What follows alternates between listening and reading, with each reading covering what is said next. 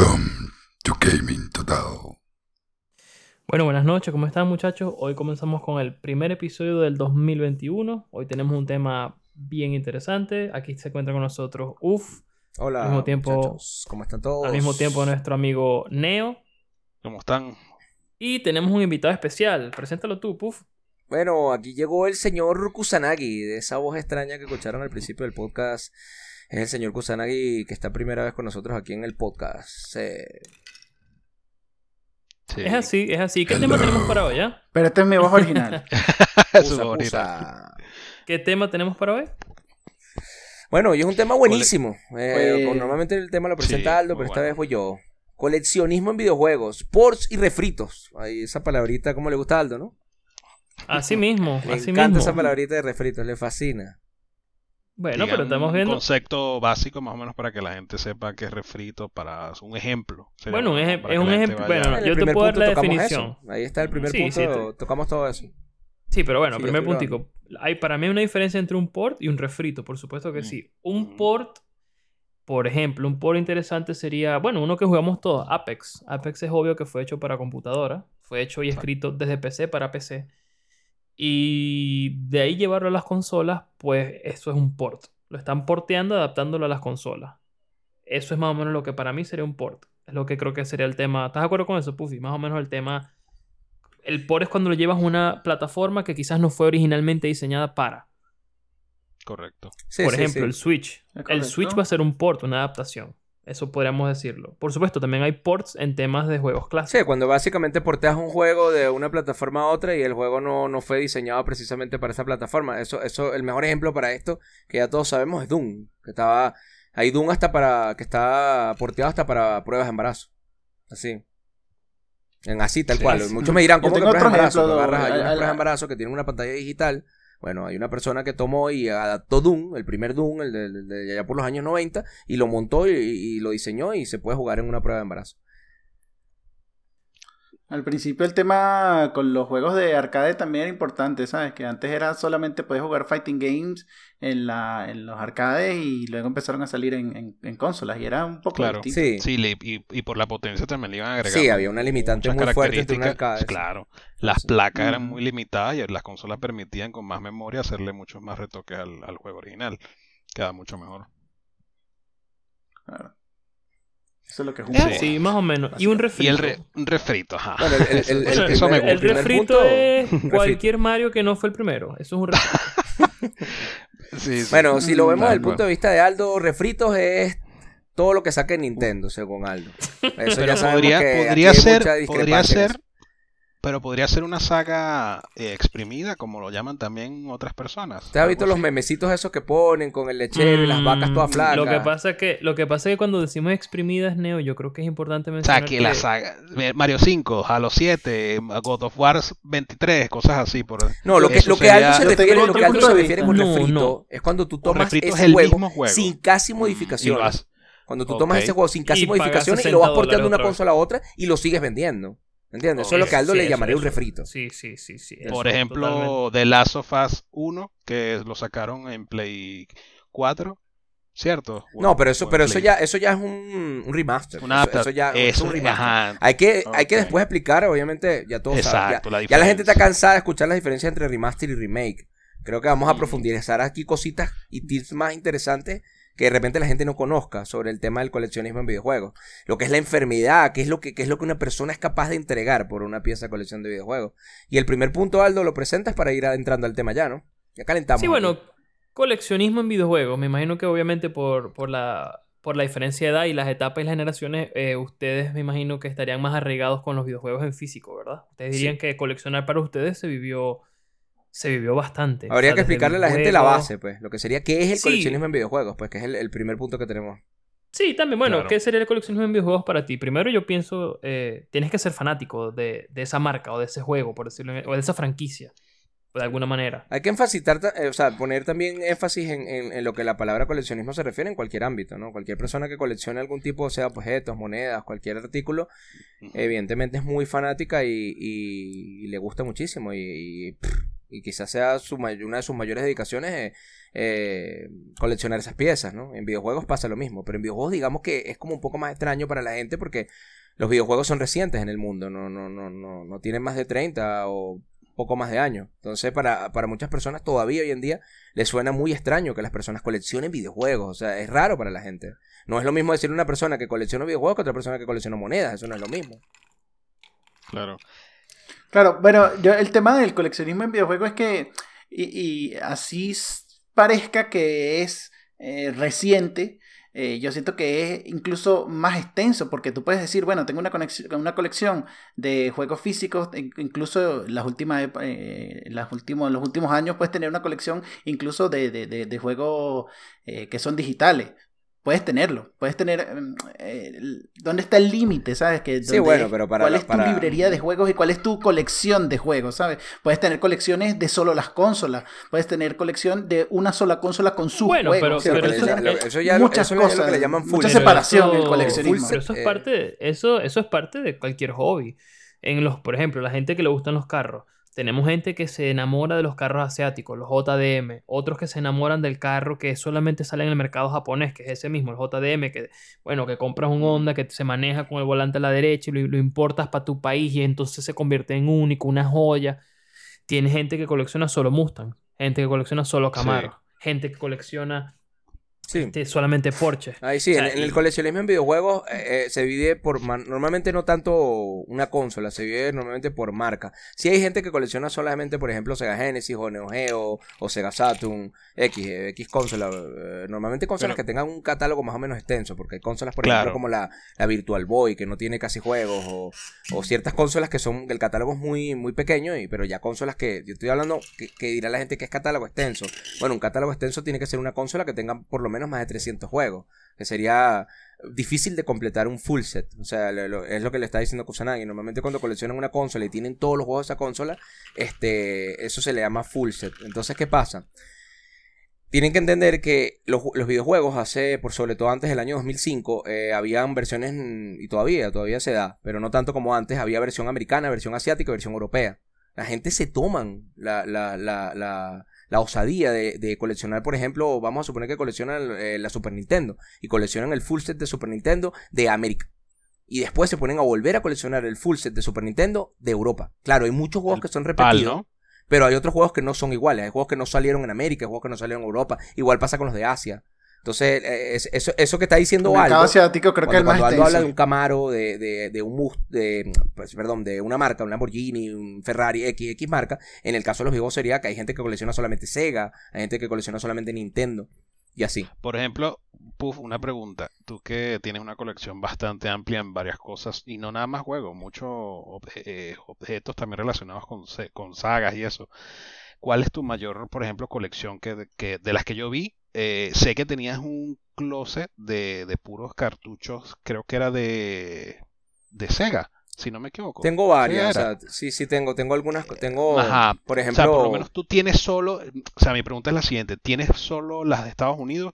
¿Llegaste a tener acceso a, a- a crear una colección europea o, o japonesa? Porque eso también es complicado, ¿no? Porque sí, hay algunos ¿Cómo- juegos que tengo que, que- que- tengo la versión a- europea y no tengo la versión americana. Creo que, por ejemplo, creo que, Ajá, creo que, por ¿cómo ejemplo, te me- llegó eso? con- me pasa con, por ejemplo, que con, el Project Zero de, de, de Xbox 360, que creo que en. América es Fatal Frame, si mal no recuerdo. Yo tengo la Fatal versión Frame. europea que es Project De Zero. ese hablamos cositas el así. otro día, por Pero cierto. no, tengo, tengo cositas ahí más o menos grandes. Por ejemplo, no, yo no tengo una colección tan grande como la de algunos amigos míos que se dedican más al coleccionismo, ¿no? Yo, por ejemplo, tendría unos 40 juegos de Nintendo 64, por ponerte un ejemplo.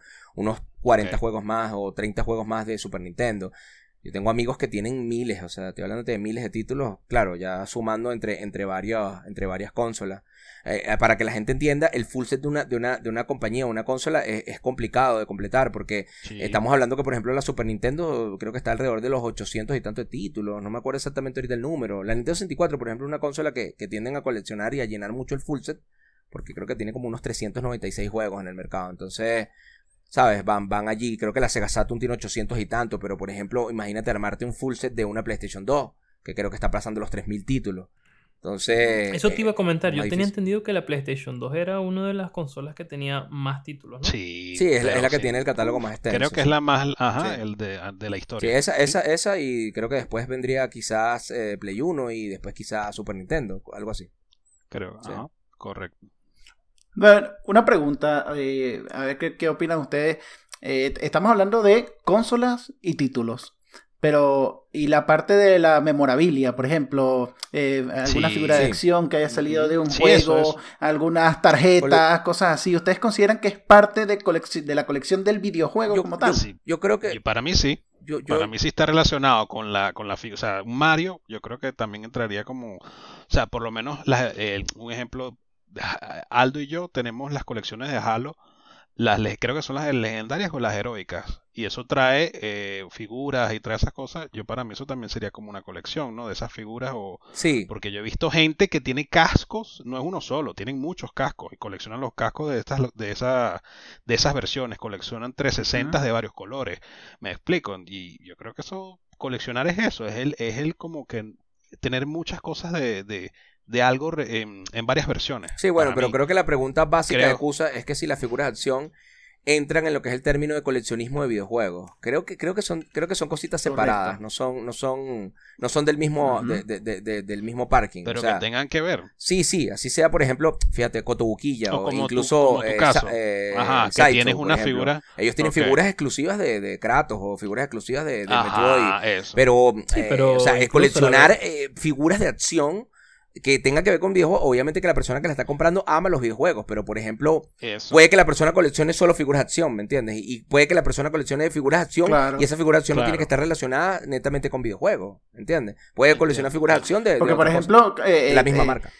Eh, sabemos, sabemos que de, de- de Pokémon, ok, eh, Pokémon fue un, es un videojuego y tú puedes coleccionar todas las versiones de los juegos de, de- Sí. de Pokémon. Pero si te pones a, a decir que la, cole- que la colección de tus muñecos de, de- de Pikachu entra ahí, pues, o sea, te mueres porque son Bueno, te explico, millones cuando- y cuando- millones de, de muñequitos. Cuando esto de- va al World Guinness, Pikachu, Claro. ¿sabes? cuando, cuando esto va al World Guinness y, por ejemplo, eh, la persona que tiene más cosas de Mario en el mundo, o la persona que tiene más cosas de Kratos, que por cierto ganó un mexicano, que visitó las ofi- la- el, el- el mexicano que tenía más objetos o más cosas de Kratos en el mundo, creo que pasaba las 2000 o 3000, eh, y eso, eso contaban, ahí contaban la figura de acción, contaban las piezas, de, contaban los bolsitos, contaban las correitas, contaban todo. Esa persona ganó un premio, se lo llevaron a allá a, Santa Mónica Studios y hay un video, lo pueden buscar por YouTube. Ponen así, este, es- ganó un mexicano, se lo llevaron allá y visitó las, las oficinas, le, le dieron unos regalos, le dieron unas firmas con unas cosas. Entonces, cuando, cuando tú vas a hablar de la colección de, de una figura en particular o de algo, una saga en particular, sí cuentan todas las figuras de acción que meten, ¿entiendes? Pero cuando vas a hablar de coleccionismo en videojuegos, evidentemente las figuras de acción no entran como parte, solamente la, la, lo que son las, las piecitas estas de Nintendo sí, las sí están adentro. No me acuerdo ahorita el nombre, ustedes tienen que acordarse, por favor. Como las Sí, piecitas la, de la- las figuritas estas de que son digitales, que las ponen. Los amigos. Ah, los amigos, los amigos. Exactamente, sí. Eso sí entra. Ok, Bueno, pero porque eso, porque ellos porque eso interactúa directamente con Sí. el juego. Sí, sí, ¿sabes? sí. Pero, ajá, el, el- un Master Chief, una figura de Master Chief, si bien es cierto lo que estás diciendo tú, que si tú vas a coleccionar toda la saga de Master Chief, fíjate que, que, que, que vas como un micro, ¿no? Como, bueno, voy a coleccionar todo lo que, Pero es te- lo que tenga que, ver de Halo. sí, pero, pero supuesto, Cusa, tiene yo Master Chief. todo comienza Pero pequeño. videojuegos como tal, Todo no. comienza pequeño. Por ejemplo, yo de niño recuerdo que coleccionaba las Club Nintendo.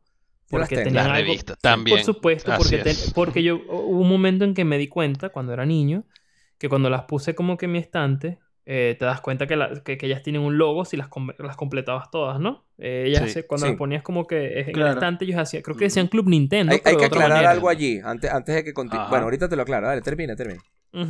Dale. Y eso fue, eso quizás fue posiblemente mi experiencia más temprana con el coleccionismo, personalmente. Porque mis amigos me recuerdo que para esa edad estaban era coleccionando eh, en el Game Boy, tenían los tres Pokémon, Yellow, Blue and Red.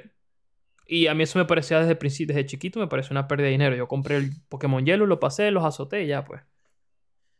Ok. Las revistas Club Ok. Nintendo cuando empezaron a salir no, no, tenían, no tenían dorso, no tenían lomo. Las primeras, eh, eh, que- sobre todo creo que antes de del número, las primeras 100 revistas, Sí. si mal no recuerdo, eran engrapadas, así como dice Neo. Entonces no, no tenían, no tenían lomo porque precisamente no necesitaban lomo porque la cantidad de páginas y todo y el Era formato era, más era, económico. no, eh, era Después ya creo que a partir de no sé si de la número 100 o no recuerdo bien qué número empezaron a salir con un lomo. Entonces para los que más- para los que no sepan, eh, la revista. las revistas salían todos los meses. Cuando tú comprabas una, eh, ella tenía como un dorso donde decía el número y venía con, como con una figura. Cuando tú comprabas las de todo el año, lo que quiere decir 12 revistas, las de, las de la- los 12 meses, tú cuando las ponías así y las veías de lado, formaban una figura. Yo todavía las tengo aquí, las puedo ver desde acá. Tengo, formaban una figura, ya sea una GameCube, puede ser un Mario, puede ser, este, a veces formaban uno- uno- unos controles Nintendo 64, a veces formaban un, Wario. Pero, pero de- decía, decía Club Nintendo, ¿verdad? O sea, eh, de- de- en la parte de atrás o no. Eh, algunos, algunos, algunos, algunos modelos decían Club Nintendo y otros que no. El sello del logo de Club Nintendo cambió durante muchos años. De por sí, ahorita hay, hay el- la- sabes que Gusto Rodríguez murió hace poco. Que fue el que Hace fundó. el año pasado. Sí, el que fundó prácticamente uno de los, de los fundadores principales de, la- de lo que es la revista Club Nintendo y, y el programa de Nintendo Manía en México. Entonces, el, el, el- cuando él muere, lo- los compañeros de él, uno, sobre todo uno de ellos, eh, abrió un canal de YouTube. También lo pueden buscar en YouTube. Ahorita no me recuerdo bien el nombre. Donde él está poniendo todas las revistas de Club Nintendo y las va este, diciendo como las anécdotas de cada una de ellas. O sea, cuando, cuando salió, cómo hicieron la foto, qué anécdotas tuvieron, o sea, todo eso. Y él va explicando con cada revista de Club Nintendo, él te va explicando este, qué fue para ellos esa revista cuando, cuando, cuando, la, cuando la sacaron. No sé por qué número ahorita, creo que está explicando ahorita el número 20 y pico, 30 y pico. Pero él empezó desde la número uno, porque obviamente es uno de los editores de, que acompañó a Gus Rodríguez a hacer las Club Nintendo. Y él, él este, mm, tiene todas las Club Nintendo, por lo que él, sabe y pasó por todo el proceso de todas las Club Nintendo, las que se hicieron en México. Acuérdate que la Club Nintendo no se produjo solamente para México, también se produjo en Chile, en Argentina, hasta en Venezuela llegamos a tener. Ok, pero pero el punto, el punto es, esa, esa colección de revistas está incluida en tu colección Sí, sí, de sí. lo- ya- videojuegos. ya, cuando, cuando O la- sea, tú dices, tú dices, esa es mi Sí, la colección, colección de videojuegos, puede incluir, también puede incluir una colección de revistas. Eso sí, la- obviamente una revista que haya sido muy importante, la Nintendo Power, eh, la, la Club Nintendo, revistas que fueron, eh, por ejemplo, en España, lo que es Superjuegos, lo que fue la Mega Sega en España. En España también sacaron, obviamente nosotros conocemos más la, lo que es la- la- las editoras de España porque nos man- nosotros hablamos acá español, entonces nos mandaban acá la, todo lo que era la prensa española de las revistas. Entonces, eh, hay muchas revistas que se hicieron allá famosas que llegaron acá y esa colección puede incluirse en, en tu colección de videojuegos. Claro, no es tan importante como una pieza de colección de videojuegos eh, mm, brutal, por así decirlo, buena, pero es parte de tu colección de videojuegos, es una, es una parte importante. Sobre todo, sobre todo si las compraste tú, mes a mes, tú. O sea, no que tú agarraste y agarraste. Tú puedes agarrar y comprar todas las Club Nintendo hoy en día y las compras todas juntas y la, las tengo todas. Pero es lo mismo que haberlas comprado tú, ¿me entiendes? Mes por mes, no es lo mismo. Yo tengo Bueno, 12, 13, 14 años de Club Nintendo seguidas, mes a mes, sin haber fallado una sola, compradas yo todos los meses. No, no fue que fui y las compré y las compré todas juntas, ¿entiendes? Claro, hasta que dejó de existir, ¿no? O sea, Sí, la, la de- Nintendo dejó de sacar su última de- edición. de-. Salió creo que en el... Para, el- para, para la mayor parte del mundo creo que en el 2015, 2014, 2015. Y para el resto del mundo creo que en el 2019. Porque ella, ellas siguieron saliendo, la Nintendo siguió saliendo en, Pero en Chile y en Argentina, te- creo. Ah, eso es lo que te iba a decir. Ah. Hay una parte de Latinoamérica en la que estaba, pero sí, no habían dos países, solamente, creo. Uno era Chile y el otro no recuerdo si era Argentina, pero o, o Chi- no, era Chi- uno era Chile y otro país y seguían saliendo, tenían tanto éxito que ellos la producían allá, la, la editaban y todo y la seguían sacando en ese país. Pero ya en el 2019 ya ya ya listo, ya ya la Nintendo hoy en día ya no sale. Qué lástima. Bueno, Sí. es que todo ya es Es digital. que Bueno, sí, pero- sí, es un problema por eso Sí. también, sí. Hay, hay un gasto, hay, hay prensa. Sí, hay- no, y la de- gente ya no, no acostumbra Sí, la gente ya se mete en YouTube, busca la cuestión, la el Nintendo era noticias, era ver trucos, Es era... muy raro la gente que compre periódico. o Es bueno, Sí, bueno haber recordado la. Club Nintendo. Fíjate que es tan importante, Kusa, lo de las revistas que tú estás preguntando, Kusa, Kusanagi, que, que, que, que lo sacamos aquí a Flora en el tema. Es, es parte de una colección de videojuegos. Yo tengo revistas ahí. hay- yo tengo revistas, Kusa, que una sola. Yo tengo una revista de Street Fighter, que es una edición especial que salió en España, que cuesta 80 euros. Así. Si yo la quiero vender así como está, 80 euros. Solo esa revista. Para que tú Bueno, veas tú que sí son que- piezas que las buscan, que son de colección. Esto, esto, le, esto le va a dar risa porque eh, juegos que marcaron mi vida, por supuesto que ustedes ya conocen uno, fácil, Halo. Y sí. antes de eso, pues ujú. GoldenEye 007 en el 64, que hoy es un muy buen día para hablar de ese juego, ¿ah? Por lo que pasó Sí. entre ayer y hoy de este tema. Eh, con el tema de que se hizo el Ikeo, del remake y tal. Irónicamente, eh, yo compro o le pido a Santa Claus en aquel tiempo, el niño Jesús, como lo quieran llamar, eh, Halo y una consola de Xbox. Porque yo me hago dueño, no sé, no, no sé cómo llega a mis manos una revista en inglés donde sale Master Chief adelante diciendo juego del año. Y la compré en inglés en la revista donde yo compraba las revistas. Y la leí y salía, tú sabes, como un walkthrough. Todas ¿No te las acuerdas qué armas. revista era? Si era Ujú. una Game Pro, una EGM. La tengo, la tengo ¿Quién- guardada. ¿Cuál era la otra? la tengo ¿Quién la- guardada. La tengo guardada en Maracaibo. No sé si se habrá mojado, pero la tengo guardada. Tendré que cuando vaya a ver, revisar si. Hay muchas, había tengo. varias, varias de Estados Unidos importantes también que llegaban aquí. Pero, pero bueno, tuve, eh, no sé cómo llegó a mis manos. Y yo recuerdo, yo dije, concha, le quiero este juego y quiero esta consola. Y casualmente a mí me, me llega mi, mi cosa, un 24 de diciembre, mi Halo, con mi Xbox. Y por supuesto que lo pruebo y pues, desde Ah, allí, la experiencia de lo uno cuando Sí. pones eso. eso después no, de ahí, yo un carajito con 14 años y luego Sí. in- haciendo lanes en mi casa con los, con los amiguitos del Sí, colegio, ya, ya. tirando cable. Un, un antes y un después de Aldo. sí. Hay varios antes y después. Halo 1 sin duda alguna. Después Halo Sí. 3. Yo por mi edad, bueno, Halo, Halo tres. Halo no yo tengo, yo tengo una anécdota. Yo tengo una anécdota con la, con el tema de las revistas también, porque este, claro, eh, yo no tenía una cantidad grandísima de, de- de videojuegos y tal. Este, y también con el tema del niño Jesús, yo agarraba las revistas, y entonces, claro, yo tenía, yo me fui hacia, hacia el camino de, de, de Genesis, ¿no? De Sega Genesis. Buen camino. Y entonces agarraba las revistas Sí. y, y escribía en la escribía en la lista del niño Jesús todos los juegos, todos, absolutamente todos los juegos que yo veía de Sega Genesis los escribía ahí en la, y por supuesto el niño Jesús pues eh, lo que se podía, traía o sea, tú dos, tenías, tres. tú tenías Sega pero mi Genesis lista era tenías Super mi- Nintendo, cosa. Eso te iba a preguntar. ¿Tú nunca tuviste ningún Nintendo? Exacto, no. Yo tuve, yo tuve eh, mi primera consola fue el Atari 2600.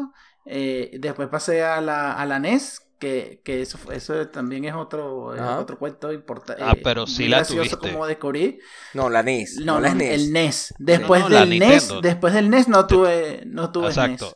Ajá, Super NES es no. lo que te estoy preguntando. Tuvo Sega ¿Tuviste Genesis primero. Nintendo? Es como yo. No sabía, Yo lo conozco. Genesis. A Kusanagi, Ah, señores. Yo no tuve ni yo siquiera Kusanagi, Super para los que están escuchando el podcast, yo lo conozco hace más de 15 años ya. Nosotros llegamos a competir juntos en torneos Mm. de Gears of War. Ganamos juntos. Uf, a Igual todos que con en este Neo. grupo los conoces con más de una década. Y, Sí, no, y y este te señor yo, no sabía que, que tenía una Sega Genesis y no tenía una Super Nintendo. Y eso es difícil, eso es difícil. Normalmente Venezuela es un país nintendero. Ahorita es más Songer. Pero este Venezuela es un país de, de Nintendo. Una persona que tuviera una Sega Genesis en esa fecha era una cosa rara. No era, no era común. ¿Sabes por qué Venezuela es Nintendero? Nintendo apoyaba a, a- a Latinoamérica a- en ese entonces, incluso más de lo que le apoya ahora Aldo. El Es presidente de parte Nintendo de en nuestra Latinoamérica. cultura que amemos el refrito. No, la refrita, el La, agua respuesta seria, la respuesta seria a, la- a las cosas de Aldo No, es que realmente eh, había una representación de Nintendo en Venezuela. Ay, Es más, tanto Sí, así sí lo sé. que yo no sé si ustedes, ustedes, hace muchos años existía un arcade de Star Fox en el CCCT. ¿Alguien la llegó a ver de ustedes acá? no. Bueno, en el, en Ah, los años- abajo, en el sótano. en- No, en el, en el- Quizá, en el creo que sí. CC2, en el, piso 2. No. Ah, no. ok, yo, yo voy a, voy a, brevemente voy a contar una historia lo más rápido que pueda. Eh, el- el- el- en los años 90 eh, había un arcade de Star Fox. Básicamente era la, la máquina, era la- el, Star, el, el- el Starwing, o sea, la nave, la nave completa con una Super Nintendo y un control. Pero tú te metías en la nave y era una sensación como, una- como, como una Taycan, o sea, como, una- como un arcade Mm. con movimiento. Pero no tenía movimiento, era solamente la parte, en una parte metálica y no sé qué. Esa máquina existía, en- eh, existió en el CCCT. En la Club Nintendo número 8, si mal no recuerdo, en la parte trasera, la parte trasera de la Club Nintendo decía la, Star, eh, la, la máquina, y eso era para, para no solamente una publicidad para Venezuela, había países de Latinoamérica que le llegó esa misma publicidad. La única arcade Star Fox en Latinoamérica que llegó fue en Venezuela. Ah, CT. Y esa, sí, fue en el CCCT. ¿Qué pasa? Este, eso fue publicado en la Club Nintendo y se hizo muy, muy famoso. Yo, yo llegué a verla y veía a los niños haciendo cola, pero yo nunca me subí. Pero sí veía a, a- a los niños haciendo cola para yo. Yo estaba, yo tendría en ese entonces como unos, unos 14, 15 años más o menos. Entonces, que, que lo que les quiero decir es que yo hace poco, hace, te estoy hablando hace menos de un año, o quizás dos años, yo fui para, esa tienda sigue abierta, esa tienda sigue allí y siguen vendiendo videojuegos en esa tienda. Y hablé con el señor. y yo pensé que ese señor obviamente ya no, no tenía nada que ver con eso. Y ese señor es el mismo dueño de la tienda. Y el señor me contó toda la historia de lo que fue ese arcade aquí en Venezuela y en el CCCT. Me dijo incluso cuánto le costó. Le costó 1.300 dólares, no me acuerdo, 1.200, 1.300 dólares, me dijo. Y, y tenía en la vitrina todavía guardada la revista y me la sacó de la vitrina. Yo me puse a hablar con el señor y le dice, aquí, bueno. muy bonito. Yo me acuerdo que yo lo estaba, yo estaba con Qué Yoli, arrecho. porque yo a Yoli, a mi novia, a mi pareja, Yolimar, yo le contaba la historia y entramos a la tienda y empecé a preguntar y resulta que me atendió el mismo señor que tenía ese arcade. Te estoy hablando de que eso fue hace 25 años. Y ese señor todavía sale y él me dice, aquí vienen abuelos, nietos y de todo tipo de personas mayores que te, ya vienen con sus nietos a preguntar por lo que fue esa maquinita. Y, él, y, y yo estaba viendo y el tipo me abre la vitrina, me saca la revista de la Club Nintendo y me enseña la- lo que fue la pancarta que decía en el CCCT Venezuela, la única arcada de Star Fox en Latinoamérica. Y me la enseña y yo lo estaba viendo y a mí todavía se me hacían lágrimas los ojos. Y yo estaba con Yoli al lado y yo, y yo le decía, no sabe lo importante que es para mí yo recordar y ver esto con usted. Y el señor ya tendrá como sus sesenta y pico años. Sí, pero Qué ese arrecho. señor también, o sea, eh, obviamente es muy emo- emotivo. Pero ese señor le debe pasar eso todos los días, ¿me entiendes? Todos los días. ¿Tú te acuerdas? Sí. Tal? Sí, No, él me dice, yo le, yo le pregunté frecuencia. Él me dice que cada ciertos meses, o sea, dos, tres, no te creas. eh, no hay una persona que, que, que se tome lo suficientemente serio un recuerdo como ese para llegar a la tienda y preguntar algo así, ¿entiendes? No, no, no, no- normalmente la gente lo vivió, pero lo que menos imaginan es que, es que sean los mismos dueños, ¿me entiendes? No pregunta la gente. Él me dice que quizás cada cuatro, cinco, seis meses llega una persona preguntando. A ver, Bueno, esto, abre- esto abre el camino al, al- Sí. al siguiente punto de eh, por qué se, Eso se es. te, ha- se te hacen Punto número agua a dos. los ojos. Factor porque, nostalgia en los videojuegos. por supuesto. Punto número Bueno, dos. ahí, ahí te puedo comenzar el temita para, para dar un poquito aquí de mi parecer. Les comenté que mi vida tuvo, al menos en los videojuegos, varios cambios. O sea, Halo 1, Halo- 007 me azotaron, me castigaron mucho. Tendría yo Te 6 años. soltaron como hasta los 20 años, Aldo. Sí. Me- No vale, estás loco. Este, me recuerdo que íbamos a, iba como unas multiplayer en casa de mi primo y licencia para matar, siempre terminaba muerto. Y la meta mía era ganarla a mi primo. Bueno, después vino Halo 1. Este, Halo 1 marcó otra etapa. Fue como que, Dios mío, ¿qué es esto que están viendo mis ojos? ¿Qué estoy jugando? Esto no tenía explicación en mi cabeza. Luego, por supuesto, comienza mi pasión por la saga de Halo, porque quizás para cuando jugué 007, pues la compresión de mi persona era más pequeña sobre el juego, o sea, era más corta, más limitada. Halo, por supuesto, que da un ¿Qué edad tenías tú en 007? O sea, el 007 salió en el 6 97. años, 98. 98 lo jugué yo más o menos, 6 años tendría, 6, entre 5 y 6 años. Eras un pelado. ¿Qué tal? ¿Cuánto? Entre 5 y 6 años. No, barbaridad. Yo tenía 18. Tú igual tú, Puffy. No, no, 17, 18 años tenía Mi yo, primo sí. tenía 18, ¿cómo no me iba a soltar? Claro, en el 98 yo tenía 18, ¿no? Sí, Así sí. mismo. ¿Qué Entonces, tal? sí, entonces, por supuesto, este, cuando sale Halo, que si mal no recuerdo creo que fue 2003, 2001. eh, 2001. Dos- 2001, lo tuve yo en el 2002, Ujú. creo, 2003. Este. Porque si salió la versión del juego del año, fue, tuvo que haber sido el año siguiente, 2002, más o menos. Que mi Ujú. versión del disco es brillante. Ya debe saber más o menos esa versión. Sí, esa versión El- a Venezuela cal- en el la- 2003 por ahí. Ajá, la calcomanía, la calcomanía es brillante. Y entonces, bueno, después de allí Halo, yo no, no pude separarme de jugar Halo, no pude. Halo fue, o sea, no me interesaba ningún otro juego. Eso al mismo tiempo es malo, ¿ah? Limitarse a un juego, eso se, to- se tocará después.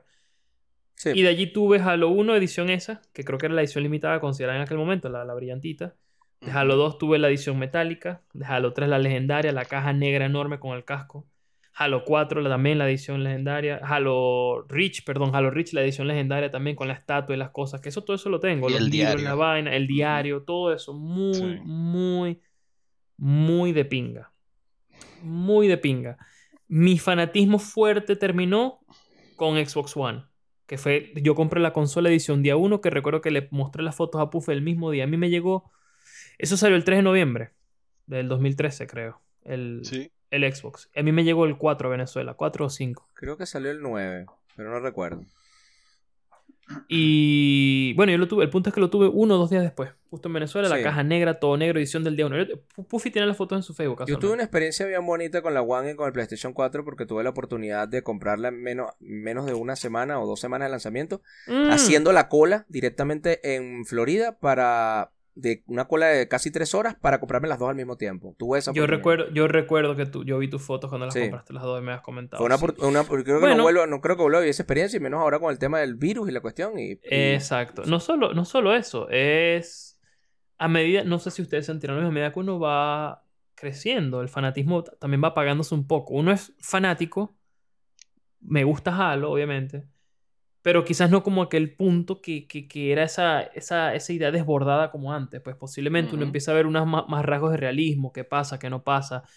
Cuando uno es fanático, fanático de verdad, cuando uno es fanático de verdad de algo, uno no ve los errores, no ve los detalles, no ve lo- las cosas malas. Cuando eres un fanático normal que te gusta algo, pues tienes derecho, te, tu, tu, tu- tu- mente te deja ver también que hay cosas que no están bien. Y eso es parte también de, de crecer. A mí no me pasa obviamente. exactamente eso como tú lo explicas. Yo creo que a medida que pasan los años me voy metiendo cada vez más en, en el tema. A medida que pasan los años me voy volviendo más fanático. Pero claro, fanático no en el sentido de la palabra de cegarme por algo y no criticarlo. Fanático en el sentido de que cada vez me entrego más a, a- a dedicarme a esto. A dedicarme al gaming, a dedicarme a los juegos, a Por dedicarme supuesto, a- eso, a eso, eso estudiarlo. también. O sea, yo creo que incluso con el tema de cuando ya, cuando ya a mí me llega la- lo que yo podría decir la adultez, no sé, pues te estoy hablando de 30 años, 28, 30 y tanto, yo creo que yo ya allí realmente ya sabía lo que yo estaba haciendo. O sea, yo ya, yo ya, yo ya dije, realmente esto yo lo amo como yo no, como yo jamás me imaginé que yo, arma- Yo te- amara, yo amara te- hacer algo en la vida, así te digo. Yo, cada vez me volví más fanático. Y tú, te va- tú me vas a guindar aquí como, como un loco. Yo tenía mi colección más grande en mi punto, eh, digamos en, la, en, la- en el tope de mi punto. Yo tenía en mi cuarto, yo, yo tengo o tenía un cuarto de juego que mi papá me había hecho solamente para jugar allí, para que yo no tuviese todas esas consolas en el cuarto, que la, la energía electromagnética en las noches y la vaina. Y yo tenía un cuarto especial fuera de la casa para jugar, gritar, hacer lo que yo quisiera y que nadie se despertara. En ese cuarto, en la epíscope de mi, de mi colección, yo tenía 64, GameCube, Play 1, Play 2 y, 3, y el Xbox, la caja negra, en la primero. Primera Y hubo un tiempo, y con todos con cuatro controles, todos con... Tenía un estante completo solo de juegos de cada uno, o sea, todo era, estaba lleno. Y llegó un punto, adolescencia, que obviamente llegó el punto que no estoy usando nada de esto. Y yo vendí todo y compré, con todo lo que vendí, que lo rematé, compré un PSP. No te creo. Bueno, yo te voy a decir, eso todos me el- dolió. Sí, todos en algún momento en la vida pasamos eh, por algún momento, por lo menos los, los gamers más antiguos acá. Perdón, perdón, perdón, perdón, perdón, perdón. No vendí el 64. No me preguntes por qué. No me preguntes por qué. No entiendo que tiene el 64. Todavía tengo el 64 en mi cuarto, guardado en un bolso. Cuatro controles, uno gris, uno rojo, uno de Pikachu y uno morado, creo. Y con usted? muchos juegos. ¿Ustedes llegaron a conocer el Intellivision? Sí, claro. Obvio. Sí, No. ¿Tú, Aldo? Yo lo tuve. Yo tuve el Intellivision. Yo tuve el, Intellivision y en esa época, en esa época era, eh, eh, pasaba algo raro con el Intellivision porque se creía como que el Intellivision era el siguiente al Atari y no. Ya yo busqué la foto. No, no, no. No, No es el eso, siguiente. no tuve eso. No, el Intellivision era, era, era, sí era una consola aceptable, no era, no era mala, era chévere. no Llegué a era jugar mala, ahí juegos de caballos, eh, de todo. mi, pero- primera, mi primera exposición a los videojuegos antes de tener una consola propia fue el NES clásico. Cuando jugué la allí primera vez, sí. Donkey Mario. Kong, eh, Donkey Kong y. Entertainment System. Popeye. Sí, jugué Y Popeye. Mario Bros. En América. Porque en Eh, Japón no se llamaba así. En, en esa época el NES venía con Mario Sí, Bros. Yo jugué, Mario Mario, Bros. pero me gustaba Popeye. Porque se tomaba la, la espinaca Ah. y mataba a todo el mundo. Mi primer, mi primer juego, mi primer juego de NES que yo quedé loco, loco, loco, mal. O sea, por supuesto, Ojalá yo puse Mario y era locura. No, no, no, desde luego que no te voy a decir algo que no conozca, pero de- puse contra Ah, bueno, y dale, bueno, dale, eso dale, fue. Algo, algo que, que estábamos conversando Ya yo el otro día era Ajá. lo de las placas. De, yo le comenté a él que yo me inicié en los videojuegos, obviamente Intellivision y Atari, eso, pero hubo una época de nostalgia que en estos días tocamos porque, bueno, yo también empecé a ver el- la serie en Netflix que se llama, ¿cómo se llama? High Score. High Score. Mm, high Sí. score, Y empezamos a hablar de los creadores, bueno, de todas las placas, de ping-pong, de todo eso. Y yo me acuerdo mucho que. Ya va, una eh, pausita porque ahí. Nosotros Para vivíamos los que nos estaba la están placa de escuchando, Virtua Fighter. Para los que nos ¿Recuerdas? están escuchando, esa serie la pueden buscar en Netflix. Son 6 episodios Sí. de 40 minutos cada una. Ujú. Las buscan como High Score y es muy buena, es muy recomendada. Es bastante Muy reciente, buena. tiene menos de un año. Así mismo. Y, y, y ahí fue que me inicié con la placa Virtua Fighter. ¿Cómo se llama esa placa, Puffy? Que eran, bueno, La primera para, la- eh, debe ser la debe ser una de las primeras Naomi, la placa Virtua Fighter. Ajá, Sí. Naomi, Sí. esa misma. Y también estaba Outrun eh, y otro juego de carros que no me acuerdo cuál era. Y uno muy, muy, muy bestia que es el Sega Rally. No, sí, nos entramos a la historia de las arcades y las Sí, placas, hacemos otro podcast de lo- cuatro horas y no terminamos.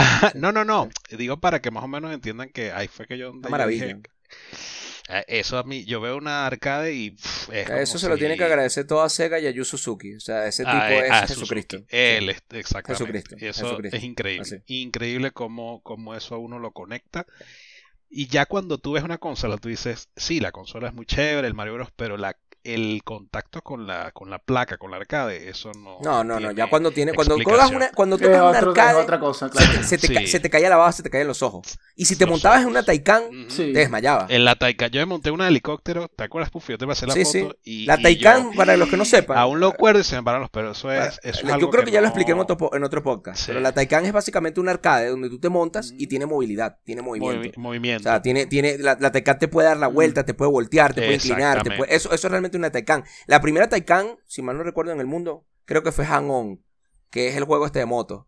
Y creo que fue inventada por Ah, Suzuki precisamente. ajá. Esa fue la Pero, primera Taycan que salió al mercado. Después empezaron a sacar pff, todo el mundo, Namco, Taito, se empezaron a meter en, el mercado de las Taycan. Sí. Pero eso, Kusanagi, tú, que te veo ahí calladito, ¿qué es para ti la nostalgia del videojuego?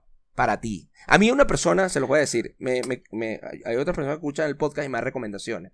Y hay una persona por ahí que se llama Eduardo, ahí le mando saludos. Y me recomendó que yo tratara de interactuar más con, lo- con las personas del podcast. Y ahí te la voy a dejar. Te la pregunto a ti, Kusanagi. ¿Qué es para ti la nostalgia en los videojuegos? Bueno, la nostalgia es cuando tú... eh, eh, eh, just- yo estaba pensando en eso hace poco. ¿Qué es la, la nostalgia como tal? Ya todos sabemos que es el sentimiento de eh, que te viene marca cuando... algo, una- una- eh, algo de tu vida. Cuando tienes, un de tu recue- vida. un- cuando tienes un recuerdo de tu vida, Exacto, agradable, desagradable, etcétera. O sea, Correcto. Exacto. Sobre todo es la- con la felicidad, pues, con la felicidad de tu infancia. Una- así etcétera, te lo voy a poner así. Eh, ¿Tienes alguna pieza en particular, alguna pieza en videojuegos que tú estuvieras dispuesto a pagar casi cualquier suma por tenerla? Física. Bueno, eh, eh, es un problema, porque yo lamentable, yo soy, lamentablemente no soy coleccionista así de, de, de, de videojuegos, que yo sienta que debo tener aquellas cosas del pasado que tuve. No, yo, yo soy como que yo vivo en mi momento y, y ya. Pero me acuerdo, nunca, nunca, nunca se me va a olvidar eh, que me trae mucha nostalgia el momento que a mí me compraron Final Fantasy VII. Claro. O sea, Sí, sí. es- es- eso, fue, eso fue una cosa de otro mundo porque, mira, me lo trajo un padrino de Estados Unidos y, y yo no lo pude ver como por Yo un se las voy mes, a poner cosa así, muchachos. Y entonces, entonces me decían, me decía, me decía, tu padrino te trajo un juego. Y yo, ¿qué será? ¿Qué será? Un mes, un mes, esperando y esperando. Y cuando me dieron eso, eso, eh, que eso fue. Pero eso cuando a ti te dan Final yo no- Fantasy o sea, VII, cuando a ti te es una eminencia ese título, pero cuando a ti te dan Final Fantasy VII, que yo ni sabía, por ahí le mando saludos a, a la gente de, de, de Gaming Retro, que tengo por ahí un grupito en WhatsApp y el señor José Carlos, que, que no le gusta mucho Final Fantasy VII, bastante hemos peleado por ahí eso. Yo no sabía que Kusanagi Mm. tenía tanto aprecio por ese juego. Y yo muchas veces he peleado con otras personas que este título es muy especial para demasiadas personas. Pero cuando a ti te regalan Final Fantasy VII, ¿tú Sí. sabías lo que significaba ese juego? No. Para ¿Por qué te emocionaste nada, pero es que, nada. Puffy, Puffy, O pero sea, es que ya va, ya va, a mí me- Es a- que la nostalgia no es lo que significa el título. La nostalgia es el valor que tú, como humano, No, no, no, no, pero yo estoy hablando en esa fecha. Yo quiero saber en esa fecha. Lo que pasa es que Aldo, Final Fantasy VII, representa uno de los juegos más importantes de la industria de los De videojuegos en todos los sentidos. bueno, es tan bueno, importante y que casualmente ese título sea tan importante para él. Yo quiero saber si para cuando él se lo dieron, él sabía lo que ese juego representaba, incluso en ese momento en el mercado. Cuando tiene ese momento en el mercado, te regalaban Final Fantasy VII, no era cualquier cosa, Aldo. Era mucho. ah, Final Fantasy VII es mucho más grande, incluso, de lo que ha sido la saga de Halo, en mi opinión. O sea, eh, eh, yo creo que Final Sí. Fantasy, Halo, Halo 1, no puede competir contra lo que representó Final Fantasy VII en su día. en su ¿Entiendes? día. Por ponerte un ejemplo. Y No, y el Fi- Final, Fan- Final Fantasy en general fue un, un- un Sí. monstruo gigantesco que incluso fue el, el que salvó la compañía. Pero el 7 fue el que lo Eh, disparó todo. Los de, los de, Claro, el de- el los de 7. Super, los de, los de SNES fueron. Cuando a ti te regalaron ese juego, ¿tú también, sabías lo que representaba ese 7 juego en el mercado? No. ¿Y por qué te emocionaste tanto? No, así- a- al grado no, al grado no. ¿Sabes por qué? Porque eh, fue el primer juego de PlayStation que yo vi que tenía multidisco. Yo decía, pero, pero ¿y Tres esta majestuosidad que Se los voy a poner así. ¿Y, y esto Se los voy a poner así, Tenía- muchachos. Recibías una cajita de CDs gruesa, blanca, con un meteorito azul. Y cuando tú abrías eso, era un manual gruesísimo, que yo todavía lo tengo. Y tres discos. Tres discos de, Sí, con sí, el fondo negro de PlayStation, que era hermoso. Increíble. y tú increíble. wow, no pueden ser tres discos, es increíble, es una locura. Mira, a mí, a me pasó con ese juego, Puff, yo te conté, Claro. yo tenía una, una, una amiga, este, bueno, una exnovia, y, y ella me dijo, llévate el PlayStation, que ella lo que jugaba era béisbol, ahí, pues ella jugaba Kikimo, entonces le gustaba ese juego de deporte, y llévate este juego, que es, no sé, no, lo- no lo he jugado, y yo, ¿qué? Cuando yo lo pongo en mi casa, digo, no puede ser, o sea, lo que yo estaba viendo ante mi decía, no puede ser que este juego sea así, y te terminas comiendo todos los discos en una semana. el primer disco duraba 30 Sí. horas. y el 30 primer horas, disco tiene el mismo. spoiler, uno de los spoilers más grandes de la historia del videojuego, no lo voy a decir porque Sí. por ahí muchos en Final Fantasy VII Remake quizás no lo quieran saber, que es la muerte de uno de los personajes más importantes de Final la saga. Fantasy. 30 horas, segundo disco duraba 15 horas y el tercer disco duraba como unas... No, no, Aldo, eso es, ese, eso, ese No, no, está bien, eso está de acuerdo. Pero vamos, vamos, a, vamos a- a- Otra a- al, tema, al tema de la nostalgia. ¿Qué Sí. ítem tienes tú? Mm. Uf, que te. Que, tres ítems, porque yo sé que debes tener No varios, puedo. pero tienes que tener tres ítems que tú los agarras y por lo menos se te quiere salir una lágrima. Tengo uno que yo juré que me enterré- que el día que yo, si yo tengo la oportunidad de no morirme de golpe y tener la oportunidad de, de, de pedir algo eh, de, de, de, de mi tema de videojuegos, tengo uno en particular con el que yo moriría a, a mi lado. Solamente. 1. No, la Master consola, la consola de la consola de Sega Saturn. Para mí el Sega Saturn fue Yo sabía que iba a decir, yo sabía que iba a decir el Sega Saturno. el Sega Saturn para mí fue el que el que me hizo gamer. Para mí fue la definición. Pero tú no la tienes. Sí, yo la tengo, tengo la Yo, mía. la yo que le yo dije, compré, sí, yo le dije a mi novia, Julie, mi pareja, que vive conmigo, le dije, el día que me muera me entierras con el mouse. no. No. El Sega Saturn para mí es. Si no hubiese sido por esa consola, yo no estaría hablando con ustedes en este momento. Así se Bueno, los digo. ¿Y tú, es demasiado, ¿qué, qué- demasiado qué- qué importante. objeto tendrías tú, que piensas tú que tengas, que no te hayas podido desprender de él y que si tú lo ves tú crees que... Como la pelota de Jordan que en, en Space Jam. Narico Halo 1. Yo tengo Halo Halo 1 tres veces. ¿Por qué será, Así que no. ¿por qué será que te creo? Sí, sí. Tres veces. En serio, ¿Y lo he comprado tú? tres veces. ¿Y tú, Kusa? Bueno, eh, para mí es más difícil porque yo no tengo ningún ítem aquí, este, yo emigré y entonces pues eh, yo no soy así tan, tan, tan pegado con un ítem en particular, incluso el tema de la nostalgia, ¿sabes qué? Es difícil, te Eh, cuesta. ahora, ahora, ahora mismo tengo como un desprendimiento, Sí, sí. ¿sabes por qué? Porque ahora es tan sencillo que, ay, bueno, que quiero jugar a- algo del pasado y, Mm. y simplemente lo Eso- pones en, eso lo o en entiendo, un eso emulador lo o, entiendo. o- o ves un arcade, eh, ves un arcade y no, En no mi- lo ves en- igual, no sientes eso así como... En mi caso Pero- personal, tengo Eh, varios eh, ítems, varios difícil, ítems a mí que me por- cuesta. obviamente toda la saga de Halo, de Halo 1 hasta Halo 5, ¿Qué es, lo son que, ¿Qué es lo que físicos. te cuesta, Kusanagi? Disculpa, ¿te cuesta volver a sentir lo mismo cuando ves un arcade que lo que sentiste en su fecha? Sí, sí, me, me cuesta, me cuesta Sí, es- así. es una o sea, persona por supuesto, me, alegro y me gusta una- mucho. Yo no, yo pero eso, la, eso, no- eso yo no lo la puedo entender. Yo no lo puedo entender. Yo cada vez estoy más nostálgico. O sea, no, yo cada vez que cada vez que veo un arcade hoy en día, para mí la sensación es igual o más fuerte que cuando lo vi en su momento. O sea, eso, Sí, eso para mí sí, va creciendo, es- es no, no va disminuyendo. No, no, y, y ojo, eh, eh, cabe acotar que, que- que no es que me No, no, disgusta no. para nada, pero el sentimiento de Sí. nostalgia, por ejemplo, eh, eh, hace poco, hace poco fue que, que, que, pues yo reconecté con todos ustedes aquí, no sé qué, y, y, pues me invitaron a jugar eh, Halo 3, que fue en su época eh, cuando yo eh, me inicié competitivamente, porque desde Ay, luego yo jugué Halo 1 y lo jugué, jugué la historia, pero no jugaba tanto multiplayer, pero competitivamente empecé a jugar fue el Halo 3. Y entonces, eh, el día que, que dijeron, bueno, más, vas, eh, descárgate el Master Chief Collection y pon más eh, Halo 3 y simplemente vamos a jugar.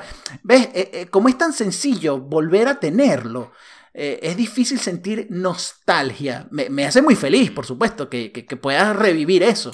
Y, y me- supremamente feliz jugarlo con los Claro. mismos amigos con los que jugué. época. Pero nostalgia, la nostalgia como tal, ese sentimiento de, de, de, de, wow, quiero llorar porque esto me recuerda tanto a mi infancia. Eso me pasa con, eh, eh, que no tiene nada que ver con videojuegos, pero eso me pasa es con Michael Jackson. Ah, sí, no, Con más te- nada. te voy a decir un. Sí, pues, sí, sí. Creo que, creo que Así, tenemos cual. en el podcast Permi- equivocado, señores. No, no, Bueno, te voy a hacer un inciso, permiso, per- permiso, eh, Aldo. Este, a mí me pasa con Halo 1 algo similar a ti, pero yo te voy a explicar qué me pasa con Halo 1 a pesar de que su historia y su gráfica es muy sádica. A mí en el 2003, yo tengo un amigo que se llama Manuel y él en el edificio me dice, mira, hay un chamo que necesita jugar Halo 1, que sé qué, y yo le dije, sí, bájalo. Resulta ser que el personaje era Puff. Marico, y después de ahí, no, chamo, eso es un recuerdo como mi hermano, ¿no? O sea, eh, es como... O sea, Bueno. empezaron las lanes, empezamos Neo, a Neo. Macaracuay, empezó a enseñarme los ítems, empezó una aventura de... ese- Yo decía, marico, no es solo el Halo como tal, o sea, sí, Halo 1 es muy bueno, pero ya ahorita hoy en día Apex es un completa. mejor juego, pero, pero Halo, ah, para mí el Halo viene, viene agregado con eso, con la experiencia de haber conocido a Puffy, marico, que lo considero como un hermano para mí de, de- de vida y, y- y- y a partir de ahí, marico, conocí a Nacker, que también es pana, Cheats, eh, Crack, o sea, nos Conociste al dios de Halo. a Kusa, que ojo, Kusanagi, os- como te comento Aldo, Kusanagi es hermano de la hija del esposo de mi papá. O sea, el mundo es demasiado chiquito. Y, y si no es por Halo, yo no conozco a Kusa. O sea, imagínate tú el nivel. Ah, Y es una locura, también. para- Halo, cabe no acotar. ninguno de ustedes. Y es que es lo que te iba a comentar. Después vienes Halo 3 y te conozco a ti. Y la amistad es muy arrecha. Entonces, por eso te digo, Halo, el 1, pero La más. tan no- arrecha digo por por el nombre de Halo. Apex. Es- La Mira, es tan arrecha que por eso no jugamos Apex. El factor nostalgia para los. El factor nostalgia. Es lo que te digo. Entonces es, es muy amplio y te lo nombro por el juego porque es como que el inicio. Sí, sí, lo sí. ves? Bueno, O sea, eh, Eso es la pieza que cambió mi vida gamer. Así mismo te lo digo. Yo en Sí, el sí, 2003 sí. en adelante pasé a ser otra persona porque yo jugaba, ojo, yo había jugado eh, Sega Saturno, Sega Rally, Virtua Fighter, eh, Dreamcast, tuve, ah, tuve Atari, el negro tenía un pana mío que el Puff lo conoce, creo que usa también, y tú también. ya, ya nos Tenía Negrincho. podcast. Tenía Intellivision, este, mis primos tenían Sega Genesis, yo tenía Super Nintendo, Nintendo, pero cuando conozco Halo, listo, ahí, ahí Sí, se Halo- pega Halo- otra cosa que yo Sí, digo, sí, sí, no, sí, el sin duda. conocimiento, Mi- mi nostalgia con los por videojuegos es mucho más Sí. antigua. Mi nostalgia con los Sí. videojuegos, o sea, Halo para mí, obviamente, es muy, muy buen, muy buen recuerdo, pero no me mueve tanta nostalgia como cosas más antiguas que Halo. O sea, yo, por ejemplo, un Street of Rage 2, un... O sea, pero- tú me estás diciendo quería- que, que quería- nosotros yo no quería- somos parte de tu nostalgia. No, no, yo, Ah, quería, yo, quería, yo, quería, yo, quería, yo quería más bien que ustedes me dieran un, algo Ay. físico personal. O sea, Sega Saturn. por ejemplo, por ejemplo, te puedo decir Verga, el disco el ejemplo, el ejemplo más claro. Sí, yo esos discos los tengo, pero por ejemplo, em, yo después de Halo 3, que fue mi, para mí fue mi peor época, ya por distintas Mm. razones, Puffy las conoce, eh, ya sea el internet, el televisor, que jugaba en Wi-Fi, parece mentira. Y además de que me faltaban, tenía deficiencias en, en reconocer habilidades, no escuchaba los pasos bien, no entendía esto del sonido, la ubicación, la vaina, la intuición, eso está muy bien. Pero bueno, después de allí eh, yo paso por un proceso de jugar varios juegos y llego a un nivel bastante alto en varios juegos. En Destiny me gané un premio. Yo tengo la gorra firmada, tú sabes el tipo, ¿no? Yo te pasé el video porque Sí, sé que tú claro. eres fan de él. Es un Robbie actor famoso, Robbie Allen, sí. Amel. Eh, Amel, sí, él, él. Tengo la gorra firmada por él. Sin embargo, esa no me la traje para acá. El torneo de Battlefield que me gané, los creadores de Battlefield me envían un mousepad este, firmado por ellos. Y yo no lo pude dejar allá en Maracaibo. Yo me lo traje para acá. Nada, lo tengo aquí conmigo. No lo he podido soltar. O sea, eh, lo tengo aquí conmigo. O sea, yo les puedo hacer ahorita un stream, se los abro y ven las firmas de los tipos, todos ahí de Dyson, sé qué vaina firmado. Es una vaina que representa eh, un logro. O sea, es una vaina loca. Y yo me he ganado, de esa misma época, me gané franelas, dinero, gorras, videos. Pero ese mousepad representa una vaina, o sea, un sudor, un trabajo, un... Posiblemente, uf, para ustedes sea el torneo de Halo 1. Un acon- es como un logro. No, mi torneo favorito fue el segundo torneo de Gears of War. Bueno, también es válido. Ganaron varios. Eso también es válido. Por supuesto, pero para mí el de Battlefield, te estoy hablando que lo gané. O sea, el equipo se ganó por una pezuña. O sea, te estoy hablando que se ganó. eh, apret- O sea, nos faltó un jugador, se nos desconectó en el- la última partida. ¿Qué? Y eso es objetivo, era estrategia, o sea, es bandera. Marico, y, y- y se ganó. Eso, esa vaina fue loco, o sea. Bueno, y por eso, como te digo, lo, lo tengo aquí conmigo la vaina, no la puedo, no la puedo dejar. Donde, está, donde yo estoy está conmigo. Donde yo estoy está conmigo esa vaina. Ese mousepad está ahí. No lo uso, ni siquiera lo uso de mousepad. Eh, quiero comprarle un cuadro y ponerlo en un cuadro de esos que son de vidrio, que le llaman Shadowbox. Claro. Claro. Para que se quede como que se vean las Mm. firmas y para que no se me desgaste.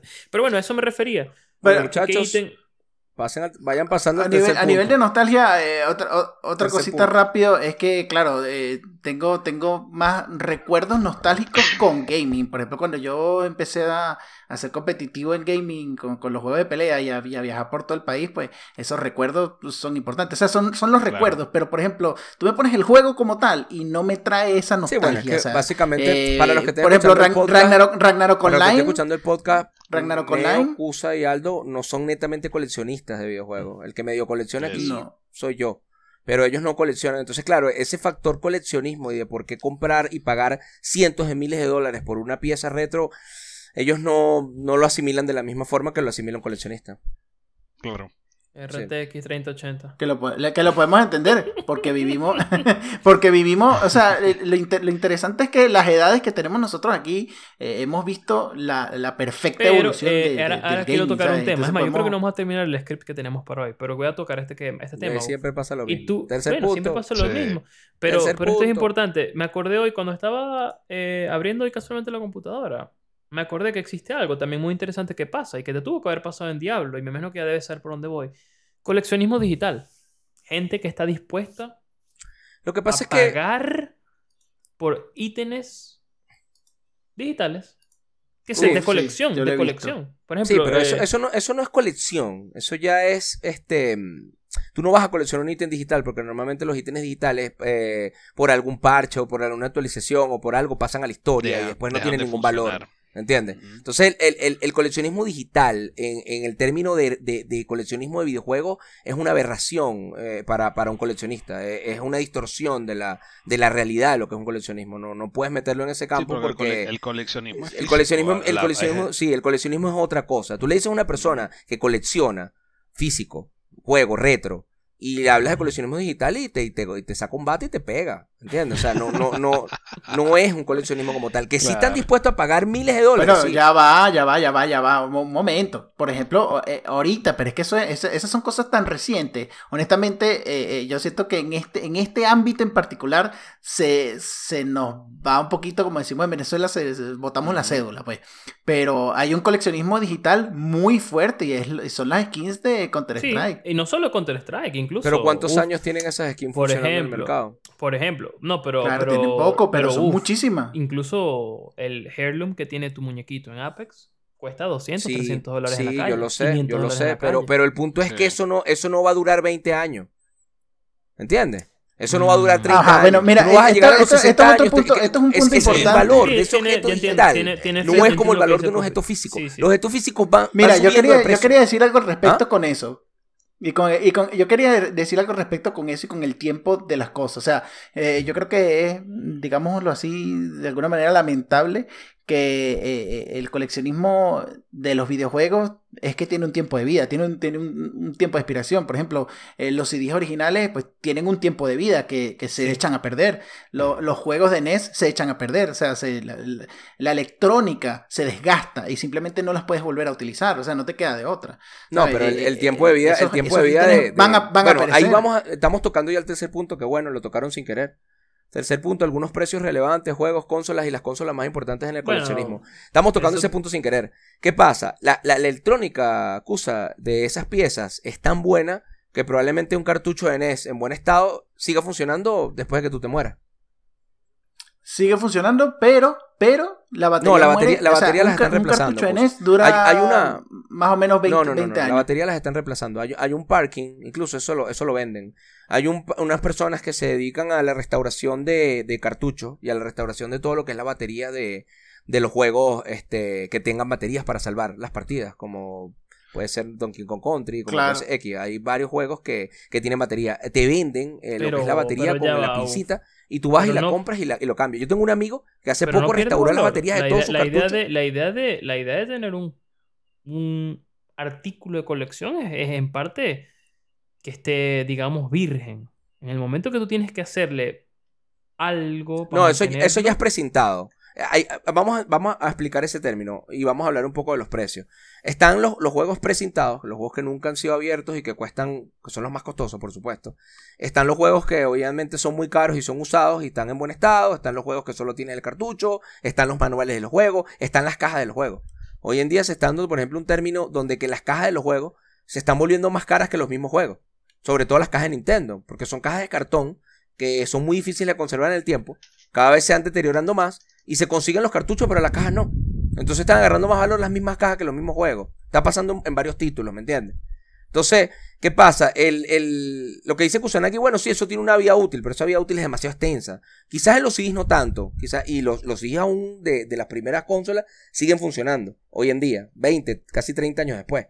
Este, pero los cartuchos, eso tiene una vía útil que yo creo que yo me muero y eso sigue funcionando. El precintado Aldo, sí, evidentemente se les gasta la batería, pero eso no importa, porque eso tiene un valor como precintado. La persona que lo está comprando, lo está comprando para conservarlo así, no está comprando para usarlo. Y esos son los juegos más caros. ¿Y Sobre el tema de- de algunos- de diferencia entre uno abierto y uno cerrado? Con precio. ¿Una qué? ¿Cuál es la diferencia de precio? Muchísimo. Muchísimo, Eh, estamos hablando, por ejemplo, por ejemplo, Pero un- no, no, no, yo sé que es bastante, pero por lo menos un juego que no se consiga mucho puede ser Bueno, pero, pero, pero ese es el clásico, creo que es de Nintendo 64, Puffy, el del muñeco de nieve de acción Blockbuster. ese sí, pero ese siempre, Ajá. ese no está precintado, ese solamente se consigue abierto. No, el, el, el, el- el Tournament Edition del NES, ¿no? Ese, Ese es el Tournament Edition, no, el World Championship de NES. El World Championship. Sí. Ah, World Championship, de NES sí, puede, para los que están escuchando, puede llegar a costar eh, más de 100 mil dólares. O sea, Que- fa- sí, o sea, hay, hay dos versiones del World NES. Ajá, hay una versión gris y una versión dorada. De la versión gris hay unas mil unidades y la versión dorada hay unas 20 y algo unidades, pero de las 24 unidades que deberían existir de la versión dorada, solamente hay circulando que se conocen como unas 12 o 14. Porque tienen que entender que se sabe cuántas unidades hay, pero no todas las que, o sea, no todas se consiguen en circulación. ¿Entiendes? O sea, por ejemplo, Claro. se sabe que eh, la, la World Championship dorada venía con una revista. La, la, la regalaban con una revista. Ah, creo que. mm, creo que era la Game Pro en ese entonces, no me acuerdo. No sé si la Game Pro o la, o la creo que la Nintendo Power. Creo que venía con la Nintendo Power y venía la versión dorada del World Championship. Y se sabe que la Nintendo Power repartió 24 unidades. Pero se conocen solamente creo que unas 12 o 14 circulando. Por lo que esa versión es muy costosa, cuesta más de 100 mil dólares. El cartucho gris, sí creo que son cerca de mil, unida- mil unidades. Y el cartucho gris eh, se lo daban a, todas la- a, toda la- a todos los sets donde montaban el torneo. Le daban un cartucho para que lo pusieran para la competición. Eso fue una competición de los años por allá en, los años 90, principios de los 90. Entonces, ¿qué pasa? Ese cartucho sí hay mil, pero circulando se conocen creo que menos de unos 600 o 700, algo así. Ese cartucho puede costar unos... El gris, 20 mil, 30 mil dólares, 40 mil dólares, depende de- de- del precio. Entonces, ¿qué pasa? El coleccionismo en los videojuegos tiene precios aberrantes. Hace poco se vendió un Mario Bros 3 Pero... eh, sellado, precintado, en creo que poco más de 100 mil dólares. Puffy, pero yo creo que eso es en cualquier hobby. Por ejemplo, ahorita hay un. Ahorita, ahorita mismo hay una. Una fiebre, por decirlo de alguna manera, con los empaques de Pokémon cerrados virgos que están Sí, haciendo. sí, sí. Sí, O sea, sí, eh, eh, eh, igual que las tarjeticas de Yu-Gi-Oh! Hay que tener mucho cuidado. Hay falsificaciones horribles. Yo creo que ya en otro podcast conté lo que pasó con la falsificación de, de Neo Geo, ¿no? Que engañaron a un francés y fueron un engaño que le costó 150 mil dólares. Sí, bueno, entonces el punto es que eso es en todo, en todo, digamos, ámbito de coleccionismo está ese tema de especulación, precio, este, escasez, es parte, es parte Eso del coleccionismo negocio. digital, en el término coleccionismo sí, no, no, no existe. No existe. No, No, no, no, es no, que- coleccionismo físico, coleccionismo físico, digo. Físico sí existe, pero digital eso que dice, no, coleccionismo digital, para las personas que escuchan este podcast, escuchen esa palabra, coleccionismo digital, esas dos palabras juntas te matan. No O van. sea, no, me no, no refería, me pero si, si dije coleccionismo digital me equivoqué, me refiero a coleccionismo en físico. Hay una Sí, sí. especulación, hay una... Hay, eh, hay- o hay cosas carísimas en digital, yo no digo que no, el, el- el cuchillo de Raid, tú mismo lo dijiste, creo que cuesta 200, 300 dólares, Entre pero ese no es 200 el punto, 500 eso, eso no dólares, se sabe cuánto tiempo va a costar así. sí, Sobre el tema de las consolas más importantes del coleccionismo, hay muchas personas que dicen que la persona que hoy en día no tiene una Neo Geo, este, con algunos juegos prácticamente no está metido en el coleccionismo. Yo no la tengo. Entonces, por ahí imaginarte hasta, hasta dónde llega el punto del purismo, de lo que de- ellos le llaman puristas a este tipo de coleccionistas, donde, donde te dicen, mira, si no tienes esto, ni siquiera has empezado a coleccionar. Estamos hablando, acuérdate, la Neo Geo tiene un valor diferente en las primeras 100.000 unidades que la siguiente que la siguiente que las siguientes unidades. Creo que también lo expliqué en otro podcast por ahí. En el anterior. Sí. Entonces, ¿Qué pasa? Consolas importantes en coleccionismo, mira. Quizás no tanto la consola, ¿no? Pero la Neo Geo podría ser una de las, de las principales. La Super Nintendo la coleccionan demasiado, la Sega Genesis. O sea, consolas casi. No, el La Dreamcast. Dreamcast no es tan coleccionable. El, el- ni siquiera los juegos son tan, tan costosos. O sea, si hay juegos de Dreamcast que cuestan 150, 250, 300 dólares. Muchos dirán, wow, 300 dólares, no es caro. Sí, pero es que estamos hablando de que hay juegos de Neo Geo que son baratos y cuestan mil dólares. ¿Entiendes? O sea, eh, hay juegos de Neo Geo que cuestan 5 mil dólares, hay juegos de Neo Geo que, de Neo Geo que cuestan más de 50 mil dólares. Y, y son bastantes juegos de Neo Geo que cuestan, eh, que pasan lo- lo- los mil dólares. Entonces, cuando tú tienes una consola que, que tiene juegos por debajo de los 500 dólares, se considera en el coleccionismo una consola que no tiene juegos muy costosos. Eso pasa con la, con la misma Nintendo 64. La Nintendo 64 tiene el Live Fighter que está diciendo Aldo, que es el Blockbuster, pero creo que es el juego más costoso de la consola. Cuesta como 600 dólares, casi que el cartucho pelado. El cartucho solo. Entonces, el- pero, pero es una, la Nintendo 64 es considerada una consola que no es muy costosa para coleccionar. Y tiene juegos caros, con Bad Fur Day, con manual, eh, y todo, todo lo que trae la cajita y todo en buen estado, cuesta más de 300 dólares. Mm, Sí, eh, eso, eso está chévere. A ver, vamos a hablar un tema que esto sí va, se va a poner bueno estos últimos 20 minutos. Ports y relanzamientos. Ay, ay, ay. Yo pe- pienso que más, eh, era más eh, eh, eso, eso y la emulación también. Son temas dos buenos. El de la emulación vamos a tener que dedicarle un episodio Sí. completo, sí te digo, estoy seguro. Estoy Sí, seguro. emuladores sí. Emuladores sí. Pero bueno, ports y relanzamientos. A mí me parece, al menos la historia que hemos vivido nosotros, que somos fans de Halo, eh, es una experiencia increíble. Jugar un juego de hace tantos años, seguirlo disfrutando, con sus detalles, porque siempre los va a haber, ya sean sonidos, un poquito de texturas por aquí, texturas que no cuadran, pero es una maravilla. Con la tecnología de hoy, sobre todo, que puedas jugar en.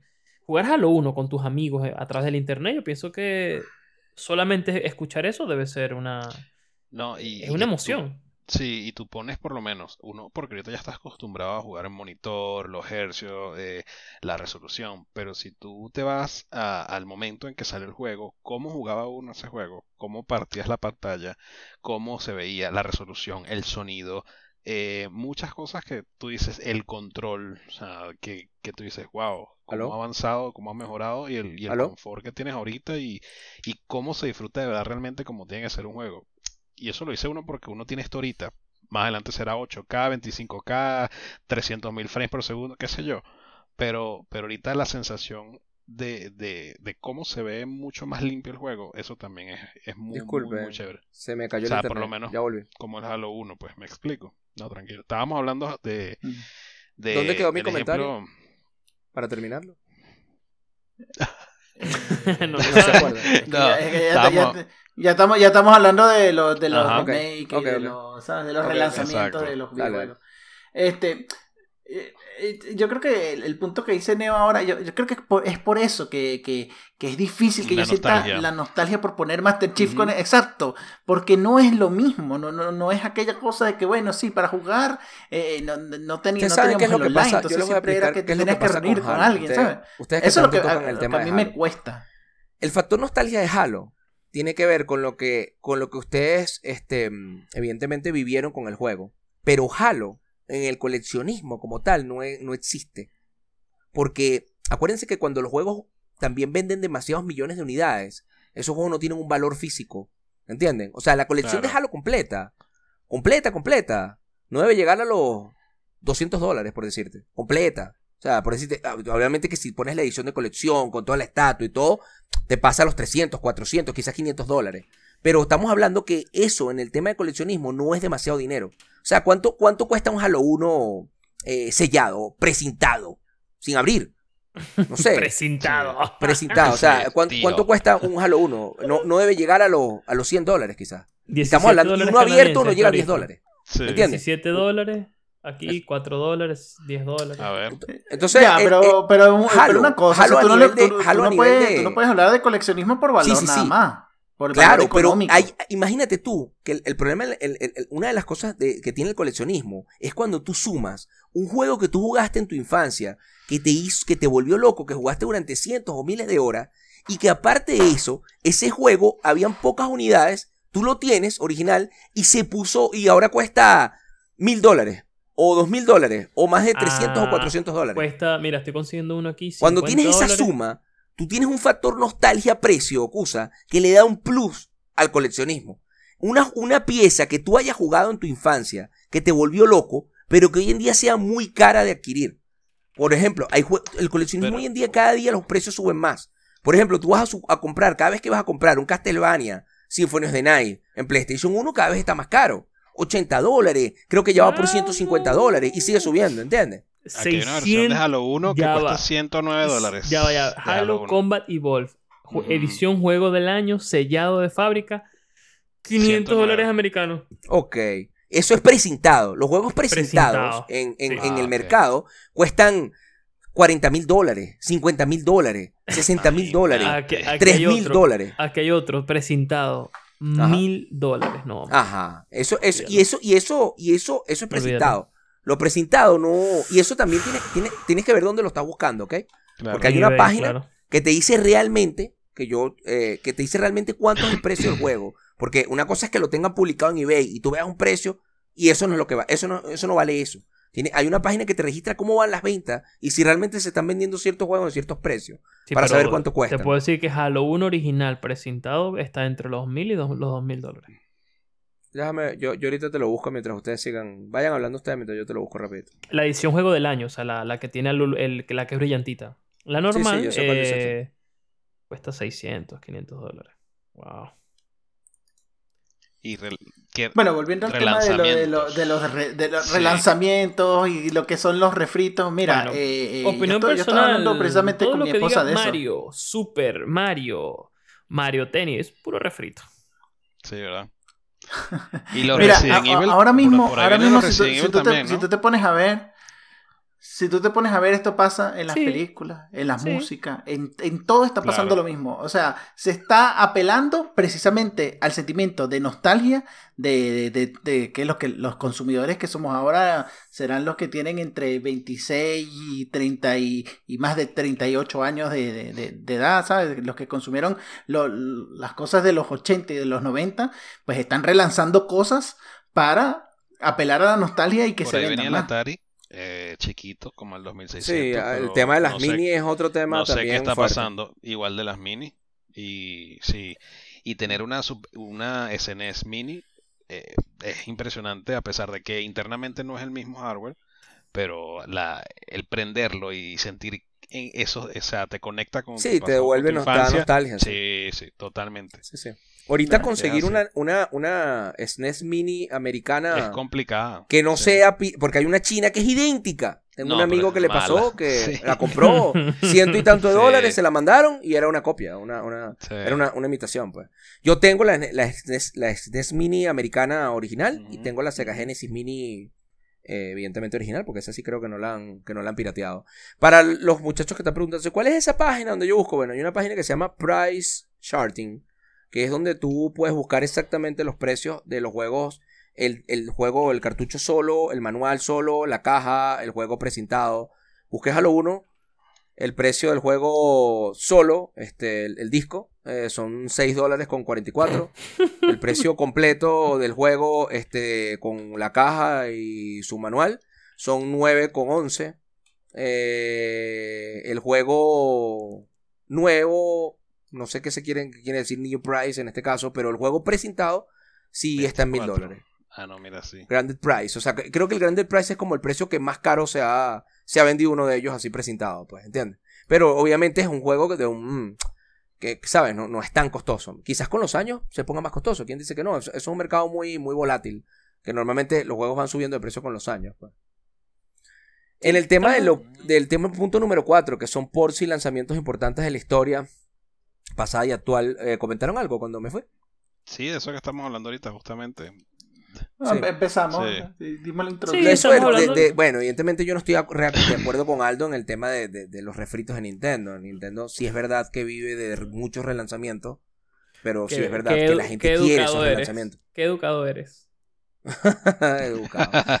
Llámalos Eh, como son, llámalos como son. O es que seguro que el refrito, perdón, el, el relanzamiento de Mario 64 le fue muy bien, que corre mejor en el casi que en la 64 que en el Switch. Sí, Sí, pero a nivel, a nivel de ventas, ¿cómo le fue? Es horrible. Llevan millones de unidades ya. Y, supuesta- y es una edición limitada que Nintendo va a producir una cantidad que no sé si ya paró, no, me queda claro. No, Y no va a vender más. no, Y lleva como 3 pusieron millones de un- unidades vendidas. No, no, no. Ellos pusieron creo que fecha máxima de compra. O sea, tú puedes comprarlo hasta tal fecha en la tienda digital. No, no, no, en, en físico. Hay un Yakuza Judgment también que estaban presentando y la gente decía, no, se ve mejor en Play 4 que en Play 5. Imagínate tú, un juego de Play 4. Y eso pasa. Bueno, pero eso es otro tema. Es otro Sí, tema. pero es un relanzamiento. Y entonces tú dices, la gente se queda como que, ah. Bueno, hay, hay ports que son maravillosos, hay ports que no como son otros muy que no buenos. son. Sí, Sí, o sea, el, el, el port que se lanzó PlayStation 4 con, con el. Ah, este se me olvidó el nombre. Ahorita cuando me recuerde les digo. El, el juego este. Shadow of the Colossus es una maravilla. Es un Ah, remake. sí, el de Play 4 es Sí. espectacular. Sí. Remake, es una maravilla. O sea, hay, hay mucho. hay- el tema de los remakes también es un tema que, que podríamos tocar un poco, ¿no? O sea. El, ¿qué, te, te- qué te pareció el remake de Final Fantasy VII? Hablando de Final Fantasy VII contigo otra vez, excusa. Eh, es otro juego. No es Final Fantasy VII, por supuesto. Tú ves los personajes y ves todo no sé qué y tú dices, wow, qué, qué, qué, qué, qué bien como, como ahora ya es... Pero es otra cosa, es otro juego, es, es- es distinto. O sea, no...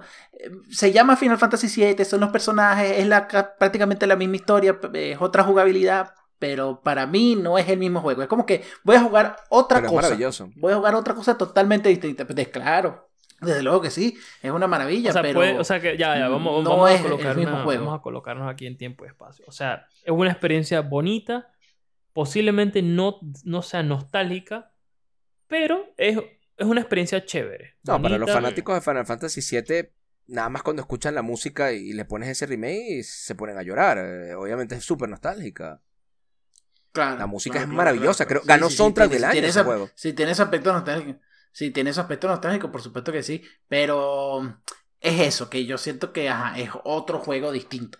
Que tiene. Ah, bueno, la, la música creo que es una de las cosas que tú dices que la dejaron más intacta, Ganó, por ganó, así ganó, ganó, ganó claro, del de- año en, en- en los Game Awards. Sí, sí, sí. sí. Está bien, está bien eso. Eso está bien. Los ports de lanzamiento son. Yo creo que es una manera bonita de hacerle un honor, una oda a juegos que fueron importantes en su tiempo. Eso, Sí. creo que eso es la. El... No creo que sea necesariamente a veces vender juegos como loco, digamos, millones de cantidades. Porque te puedo asegurar que Halo Si tú- Master Chief Collection quizás no sea el juego más vendido de, de- de la saga de Halo. Es lo más probable que no lo sea.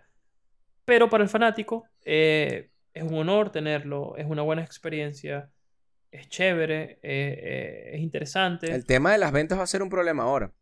Porque por el tema del Game si, tú me, si tú me pones a elegir, escucha, eh, para terminar con el tema de Final Fantasy tú me pones a elegir, tú me preguntas, Kusanagi, ¿qué prefieres jugar tú? ¿El Final Fantasy Remake que, han, que sacaron ahorita o un Final Fantasy. Remake?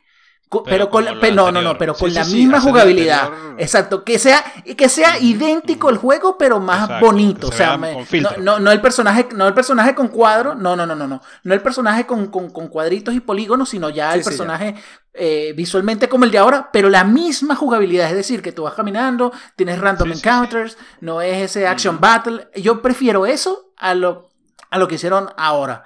Eh, es mi preferencia, por supuesto. Eh, yo le doy igual un 10 de 10 a lo que hicieron, pero mm, me gustaría un remake idéntico que se viera con la tecnología nueva. Sí, Filtros, probable que porque en lo algún que tendría que momento hacer es ponerle. sí. Creo que, Cusa, creo que esos son los que les llaman ahora remaster.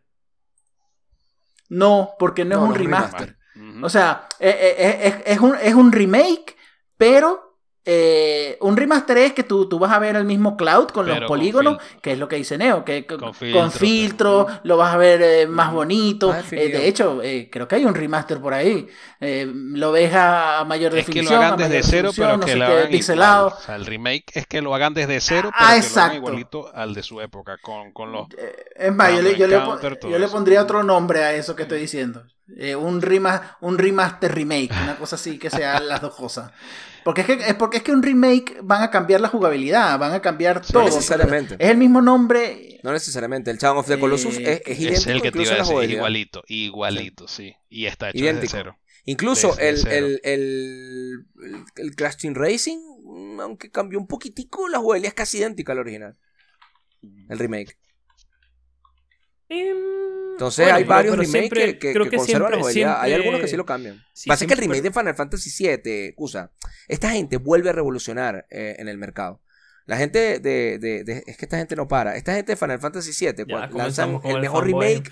No, no, eh, eh, eh, perdón, perdón, perdón. Square Enix, oh, bueno, eh, Squaresoft y Square Enix es mi, mi, mi compañía favorita. de- No, no, no. Squaresoft es una videojuegos. cosa y Square Enix es otra. Y Square Enix es otra. Respawn. Entertainment. Ya, bueno, eh, no, Square, Square Enix, Squaresoft era una cosa y Square, Square Enix, Enix es eh, otra no, no, cosa. estás confundido. Estás confundido. Squaresoft fue la que. Squaresoft es una cosa, Eh, Enix ajá. es una cosa y Square Ajá. Enix es la fusión. Es la fusión de ellos dos. Sí. Exacto. Tú estás diciendo Square Enix como si fuera Claro, sí, Enix. sí. No, Enix. Enix No, no, no, no, no, no, no. Squaresoft ya, Squaresoft ya no, ya no existe. Existe Square Enix. Sí, eh, Muchacho, Squaresoft eh, eh, era. Squaresoft. Y Enix eran los creadores de Dragon Warriors. Los ¿Entiendes? mejores estudios del mundo son Bungie, Los me- Y 343. No. Se acabó el podcast, cierre, se acabó, muten, vámonos, ya va, chao, cada quien para su ya casa. va, que No, bueno, ok, pero, pero bueno, a- a- a- al te- Respawn. El, te- el tema es que o sea, eh. Squaresoft, Squaresoft ya no existe, ahora existe solamente Sí, Square Enix. Pero tú, o sea, Squaresoft se transformó Sí, en Square no, no, Enix. no. Se fusionó con es- Enix. es- sí, Enix se fusionó con Enix, Square- no se transformó Ajá. en Square Enix. Enix Ellos tiene, tiene eh, tanto peso como Squaresoft allí, Ajá. ¿entiendes? Ya lo sé, pero que es, ot- que es otra compañía, que ya no, o sea, que, bueno, sí, eh, o- ustedes están diciendo que, que, que sí, pero me están llevando No, al lo contrario. que no pasa es que tú dijiste, yo voy a explicar para los muchachos del podcast. Exacto. Tú dijiste, Square Enix es una, Squaresoft es una cosa y Square Enix es otra. Por decirlo así. No, yo no dije. Ya yo lo no verás en la grabación. Yo dije, mi, bueno, ok, mi, mi compañía favorita es Square, Squaresoft que se transformó o que se fusionó Ah, en Square Enix. O sea, Ah, es, sí, esa, esa saga Ahora sí. so- eh, es mi Ahora compañía favorita. entendemos. Suena mejor. Ok, ok, ok, ahora sí. Está bien. Hay un juego de Enix de Super Nintendo que se llama Evo. Ese juego lo compré en un remate de Blockbuster como a dos lochas. El cartucho Juegazo. pelado ahorita está en 300 dólares, por allí lo tengo.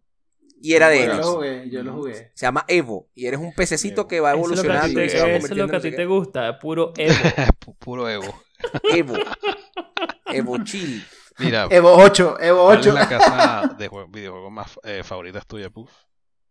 Desarrolladora. Ah, yo me sé esa, yo me sé Desarrolladora esa, yo me sé esa. No, no, Yo ¿Quieres me sé el top esa, yo- uno No, no lo digas. No, no, yo me sé esa, los, yo me de sé todos los esa. tiempos. No Comienza lo por. R, comienza por R y termina en E. Rare. Rareware. Puede ser. Sí, yo le iba a decir Claro. eso porque yo conozco, Sí. sí, los hermanos, estos son Stamper. ¿sabes qué son? Stamper. Pero esa sería la Rare, Rareware. Es mi favorita de toda la, Ah. toda la historia. Tú- Yo ya lo expliqué en otro podcast. Mm. Jamás vas a tener una compañía Sí, que haya dominado hablamos, tantos que estilos en el top segundo 3. podcast. Ujú. ¿Ah? En el top En- 3 de, de distintos estilos, estando en el top 3 en la misma compañía. Eso ya no existe, Es eso verdad. no puede volver a existir. No, eran Sí, otros tiempos. Eso, eso fue casualmente, casualmente me acordé porque él ya lo había comentado. Sí. Sí. Eh, Sí. Y ahorita, ahorita, en la actualidad, Se fue de culo.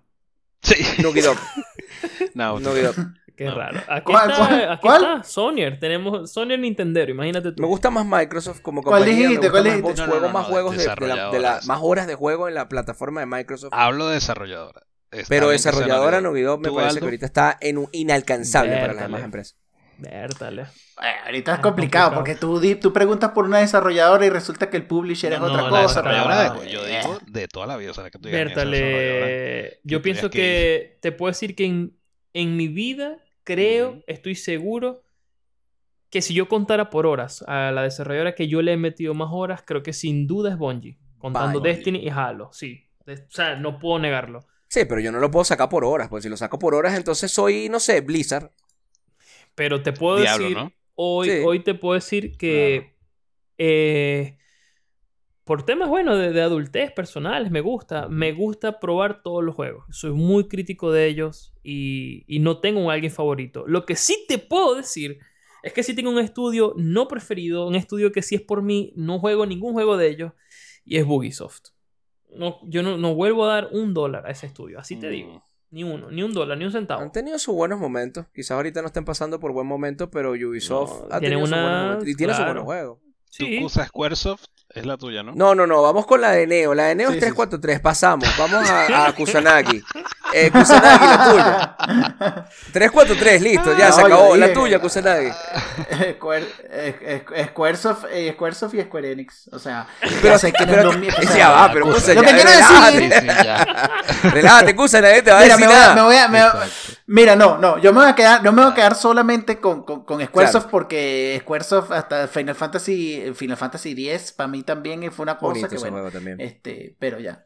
Claro, lo- lo- los más, los más antiguos eh, que, fue, que fueron demasiadas horas de mi vida, demasiadas lágrimas de mi vida, todo, todo, todo. Está bien. Está bien, Esos juegos de Squaresoft, está bien. ¿Es que nos vemos para el próximo tema? bueno. No, pero eh, Neo, falta Neo. Neo, tu compañía favorita de toda la historia. Aparte de 343. no. Bungie. Fue la- ¿De sí, toda la historia? es que- no, eh, yo del de antaño sí puedo No, decirte esto- que este, Rareware. este podcast es puro Halo fan. también- Tengo dos de No, Bungie aquí, ¿qué es no esto? vale, Bungie por el momento que de Halo. Pero de, de Nintendo, Super Nintendo, Sega Genesis, sí, Rareware, obviamente. Yo les Sí, puedo sí, garantizar, Porque yo jugué mucho Perfect Dark y jugué mucho 007 también. yo les puedo garantizar que sí. Entonces, Este podcast es muy Donkey raro. Kong. Donkey Kong. Sí, claro. Entonces, Kong, Y ¿Cuál no, y, no, y no jugaste los piraticas, ¿viste? Los Ya piratas va, ya del Caribe. el ¿Cuál Donkey country, el Kong? country, el de. Rare. Ajá. Pero eso es rare. Y me estás No, diciendo que Donkey es Kong Bungie. ¿cómo es Country. Te dije que antaño es Rare, lo que te. Pero de ¿Por qué te fuiste, pa- por qué te Uf, fuiste te pa' voy a Bungie? decir, Explícame tus yo- razones de por qué tú traicionas a Rare y te vas a Bungie. Halo 1. Por solo por Halo 1. Sí.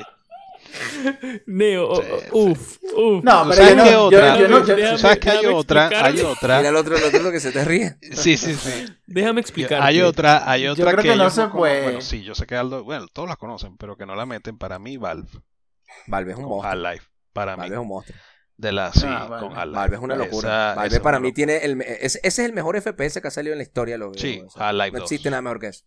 Half-Life 2 es lo mejor que ha salido en la Lo historia. que pasa es que videojuegos. En- en- Técnicamente. en- me da risa, me, me- me da risa que te dicen, no, y tal, Bungie, Halo. Ajá, pero y tú, te- tú, tú, tú le metiste horas a Destiny. Eso te iba a decir, No, eso te iba a decir, no, bro. no. Sí, o sea, o sea, tú eres lo fan, de eres lo del él es juego, fan de no del... desarrolladora, él es fan de Halo 1, porque esa desarrolladora tiene más juegos. Claro, Yo llegué a jugar de juegos de Bungie que Neo no ha tocado. Así te digo, Neo ni los ha tocado. Pero él es Bungie por Halo 2 1. ahí instalado, pero no me gustó. Pero uff, pero. ¿qué te, sorprende todas Destiny estas? Eh, tenías que dejarlo explicarse. Yo déjame explicar. Entonces en Bungie, hoy este es 4.3. No. No, y ahorita como en dos años, si seguimos por este camino, me cambio a Bungie por Respawn. Claro, para eso vamos. No, pero eso sí, eso es por horas de No, juego. vale, así no, así no. Yo no cambio, mira, yo te voy a decir una cosa. No. El Sega Saturn como consola y como objeto de colección y Rareware no lo vuelvo a cambiar más nunca en la vida, Neo. Más nunca. Eso ya es para mí. Eso, eso, Si tú me dices, mira, eh, mira, te, te vamos a dar todos los juegos y toda la colección de una marca que tú elijas, y yo digo, bueno, mira, dame todo lo que tenga que ver con Squaresoft. Conozco Ya, por ahí Ese un con canal cosa de una persona que es fan de Squaresoft y tiene todo, todo de Squaresoft y eh, obviamente es enfermo con Final Fantasy. Y te lo voy a mandar por ahí. Hay un canalcito por ahí, YouTube bien bueno con eso. Métele. Lo que pasa es que, claro, hay hay cosas, hay cosas de, de Squaresoft y, y, y a su vez de, de ahora mismo Square Enix que no son, ¿sabes? Por ejemplo, Marvel. Avengers. eh, El nuevo. No, no, Marvel Avengers. eh, El Marvel Bueno, Avengers, pues no tuvo una, una muy buena sí, recepción. no pues. malo, claro, claro. Que eso, que, Sí. que, que eso es lo que quiero decir. pues, que 60 por más que millones de dólares no en todos los títulos Y no, sean. lo, y no lo recuperaron. Bueno, ya No. para, para terminar el, el episodio de hoy, una pregunta para el señor Neo. Ya va, pero hay una pregunta en el punto 5 que hay que hacerla. Pero dale, dale la pregunta a Neo. No da ala. chance, puff, ya vamos. Sí, Hay una pregunta que dice, ¿vale la pena coleccionar videojuegos teniendo emuladores? Eso es para Cusa, Cusa. Responde, pues. No. Ajá, yo la- no, mira, yo, yo duré, yo duré mucho rato pensando, pensando en, en la respuesta a esto. ¿Vale la pena? O sea, entre comillas, que es que valga la pena? O sea, que si tú, vale la teniendo pena- un emulador para poder jugar el juego, No, no, no, no, aún de- así escucha, escucha. pagarías 200 o 300 dólares por ese juego. Sí, sí, sí, sí, claro, como coleccionista, por supuesto que sí, es que son de Sí, experiencia totalmente. distinta. Coleccionar, video, coleccionar videojuegos. Sí, pero yo te voy a no, yo- no, yo no es jugarlo, aquí rapidito antes que esto cierre. Y eso que yo soy pro, pro la emulación, razón por pero la que las personas no es pagan mismo. esos cartuchos, no solamente por la sensación de estar jugando el cartucho original, sino porque la experiencia de jugar en la consola, claro en la no. consola original, con un televisor PBM o con un televisor de tubo catódico, es muy distinta y muy superior a la del mejor emulador del mundo. Claro, eso sí trae nostalgia. Eso para mí sí trae nostalgia. Tú me pones un televisor Pero si me acabas de cuadrado decir que con un arcade no te ahí. genera nada cuando la tienes enfrente. Es lo que te decía. No, sí, bueno, pero es sí, que yo no, yo no, yo no viví, ta- yo no viví tanto arcade, yo no, yo no viví tanto la, la- tanto el tema del arcade, pero no, no es, no es lo mismo. Ajá, no ahí es se activó algo. no es lo mismo, no es lo mismo, no es lo mismo. Entonces, Ay, qué esa es la bueno. opinión de Kusanagi. ¿Tú qué opinas, Neo? ¿Vale la pena coleccionar videojuegos teniendo claro. emuladores? No, no, sí, claro, por supuesto. La Claro. pieza, eso tenerlo, si te gusta mucho, obviamente como coleccionista tienes que hacerlo. Independientemente, porque hay, hay juegos que no los vas a abrir, ¿me entiendes? Que lo vas a coleccionar. Esa, es- Y, eh, y- esa pregunta de vale la pena. eh, Vale la Sí. pena. Hay gente, hay gente que dice, Todo- hay gente que claro, dice que todo no. lo porque- que- todo lo ¿sabes que a ti te haga- hay gente que te va a decir, No, mira, vale. no, vale la Todo pena. lo que a ti te Hay hace gente que te dice que no vale vale la pena. Hay gente que Exacto, así te lo dice, no vale la pena. Así te lo dice. Porque yo creo que valer la pena obviamente depende de cuánto conocimiento tengas tú sobre el área. Sobre el Al tú tema. saber exactamente qué es lo que significa y cuáles son las ganancias de tener la pieza original, siempre va, siempre va a valer la pena. Evidentemente siempre va a ser así. Sí, así es. Aldo, me imagino que tú vas por el mismo camino. ¿Qué, qué dirías tú? Porque Aldo es más de emuladores. Um, o sea, es que creo que todos tenemos, como dice Kusan, un punto. Todos tenemos algún juego. Y como, y como nosotros seguramente hay. Ahorita hablamos mucho de Halo porque el tema que nos une a nosotros como personas fue Halo en el 2007, 2008. Pero así como estamos nosotros, que para mí es Halo, quizás para ti es otro juego, para Neo será Halo, para Kusa es Final Fantasy VII, o puede ser un juego de Street Fighter, o puede ser un juego de pelea. Todos tenemos ese juego por el cual nosotros estamos dispuestos a dar un poquito más. Y te lo pongo en el ejemplo reciente, el Pathfinder. Yo pagué, mi, novia me, mi novia me regaló los guantes de, de- de Pathfinder. Porque sabe, sabe Lo cuánto... grande, lo- Eh, imagínate. No, no vale los del juego, Neo, pero... pero Neo, Dios La mío. vida real. Dios mío,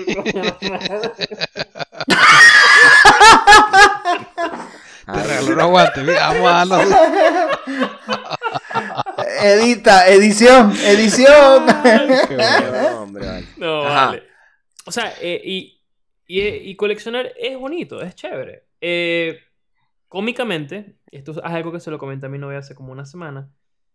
A mí me pasa algo bien raro, que es que me- me- se me hace más fácil soltar dinero por cosas digitales que por cosas en físico. No sé si les pasará lo mismo. Eh, Eh, es yo sé por qué está pasándote eso, No tienes pero no ni sé idea. si sea bueno tocarlo acá en el podcast.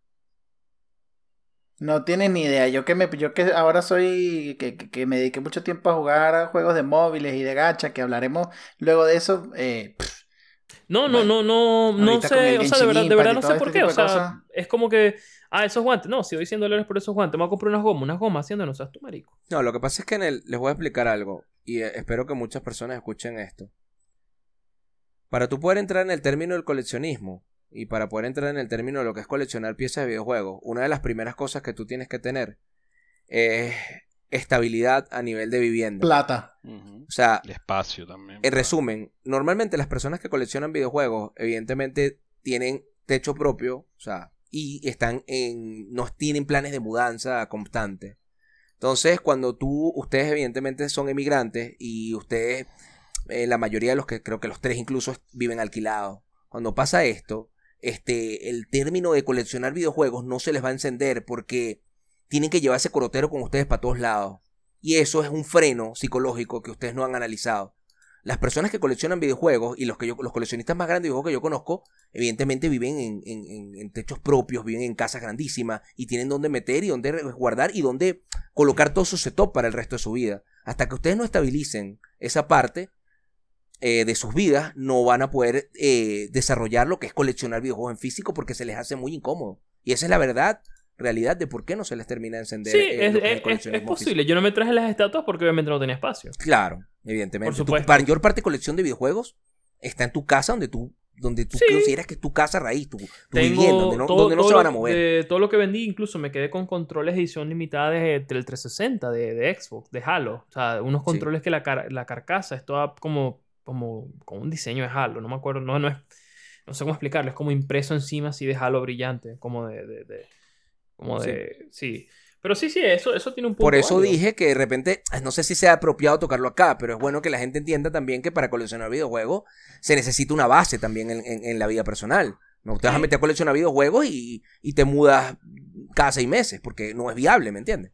Sí, es. eso también es verdad. No, no, claro que no. Sí, Sí, yo tuve que vender Claro. un montón de, de mis cosas. Yo tuve el 360, el Play 3, la- el- el- eh, esa fue la época que tuve todas las consolas y tuve un montón de juegos y claro, eso lo tengo que vender porque para Primero tienes que en- estabilizarte a nivel económico, sencillo, tienes ¿no? que estabilizarte a nivel personal, incluso No, a nivel de, de relación, de tu pareja y no sé qué, si vas Sí, a tener, si no vas a tener y- pareja, lo que sea. Y, después entonces tú puedes pensar en voy a, quiero esta pieza para Claro. guardarla. No, y para, si no, y no para terminar el tema, te cuento que pienso yo, en mi experiencia, a mí no me ha ido mal en el extranjero, gracias a Dios. Pero pienso que una persona para estabilizarse afuera son entre dos hasta cinco años. Fácil, fácil. Yo, fácil. yo, yo tengo, yo creo que es más. Yo siempre calculo unos 10 años. Mi mamá, mi mamá piensa que es más. Generalmente Sí, ella piensa más. que es mucho más. Es más, es más. Claro, pero tú me, tú me dices a mí ahora que, bueno, ajá, ok, vivo alquilado, pero suponiendo que tengo una casa aquí, eh, ¿me compraría un NES original o un Xbox 360 Con o esa un lo que sea? un emulador Quizás- Yo te la voy a poner así, Kusanagi. Si tú tuvieras dinero Yo y tuvieras no. una casa, es muy probable que en tu casa tuvieras la arcade original de Street Fighter 4. Mm. Eh, posible. o, o, o, o- o sa- o sabes que, no, ¿sabes qué haría? ¿Sabes qué? No, ¿sabes qué haría? Mejor todavía, la hago. ¿Sabes? De estos modding y tal, no sé qué, la hago. Y Sí, pero la hago Cuando la sí la tengas hago. hecha y, sepas realmente cuáles son las diferencias entre lo que va, cómo, cómo, o sea, cómo va a correr ella en, en la PC y qué es lo que tener la placa original de Street Fighter 4. Vas a decir, quiero la placa original de Street Fighter 4. Eso es lo que vas a querer. Te vas a acordar de mí. Si te llega a pasar alguna vez en la vida y llegas a llegar a ese nivel de, de- de coleccionismo y de estabilidad personal, te vas a acordar de mí que vas a querer la placa original. Es así. Yo he podido tener, por ejemplo, yo amo, amo la arcade de Killer Instinct, la primera. Y, yo he podido tener la arcade de Killer Instinct hecha en modding, o sea, montada, eh, emulada, pues. Y no quiero, yo quiero la original. El problema es que la original tiene un poco de cosas que tiende a dañarse, tiene un disco duro que tiende a deteriorarse, entonces es un problema. Pero cuando tú, cuando tú realmente amas ese juego, o ese arcade, o tal, tú quieres la base original. Y de ahí es donde viene el tema de si vale la pena jugar emulado o no. Tú em- cuando, tú, em- cuando tú expandes tu conocimiento y empiezas a entender qué es tener la pieza original, ahí es cuando tú rechazas totalmente todo lo que es la emulación. Así es. Bueno, seguiremos entonces con el tema de emulación para la- el episodio siguiente. Nos vemos entonces, muchachos. Podríamos Buenísimo. seguir. Bueno, Señor Neo, ¿está por aquí? Sí, esta es ¿Cuál- parte cuál 1. era la, pregunta que ibas a para terminar? Ay, ¿cuál era el tema? Él dijo, él dijo, ¿cuál es? Voy a hacer dos- una pregunta a cada uno. Aldo. Yo, este, bueno, mira, ya no me acuerdo. Te ibas a Eh, hacer una pregunta, Neo, para terminar. Sí, No sé si ajá. tal. Yo también tenía una pregunta por ahí que se me fue, pero bueno. No, a mí también. Yo le pregunté a Neo era lo del estudio, ya, se la hice. Ah, exacto. Claro, Bueno, yo se la hice. Están pegados. bueno, muchachos, entonces hasta el próximo episodio. Seguro. Bueno, muchachos, hasta el próximo episodio. Yo quisiera haber dado algunos tips más sobre algunos precios, algunos Unos juegos, algunos títulos, algunas cositas para que la gente escuchara algunas cositas más, pero bueno. Aquí Para cada quien se pone nostálgico y se pone a contar eh, historias de vida y, y se terminan yendo para Bungie, para Halo, puro Halo es lo que tienen acá. Entonces, bueno, me despido por mi Eso parte. suena- por Ojalá les Nintendo. guste. ¿Cómo? Despido. Dale, pues, Nintendo. Cuídense. Dale, Mira pues, lo otro, nos que vemos en el próximo episodio. Seguro. Dale, hablamos, muchachos. Chao, pues. Chao. Goodbye.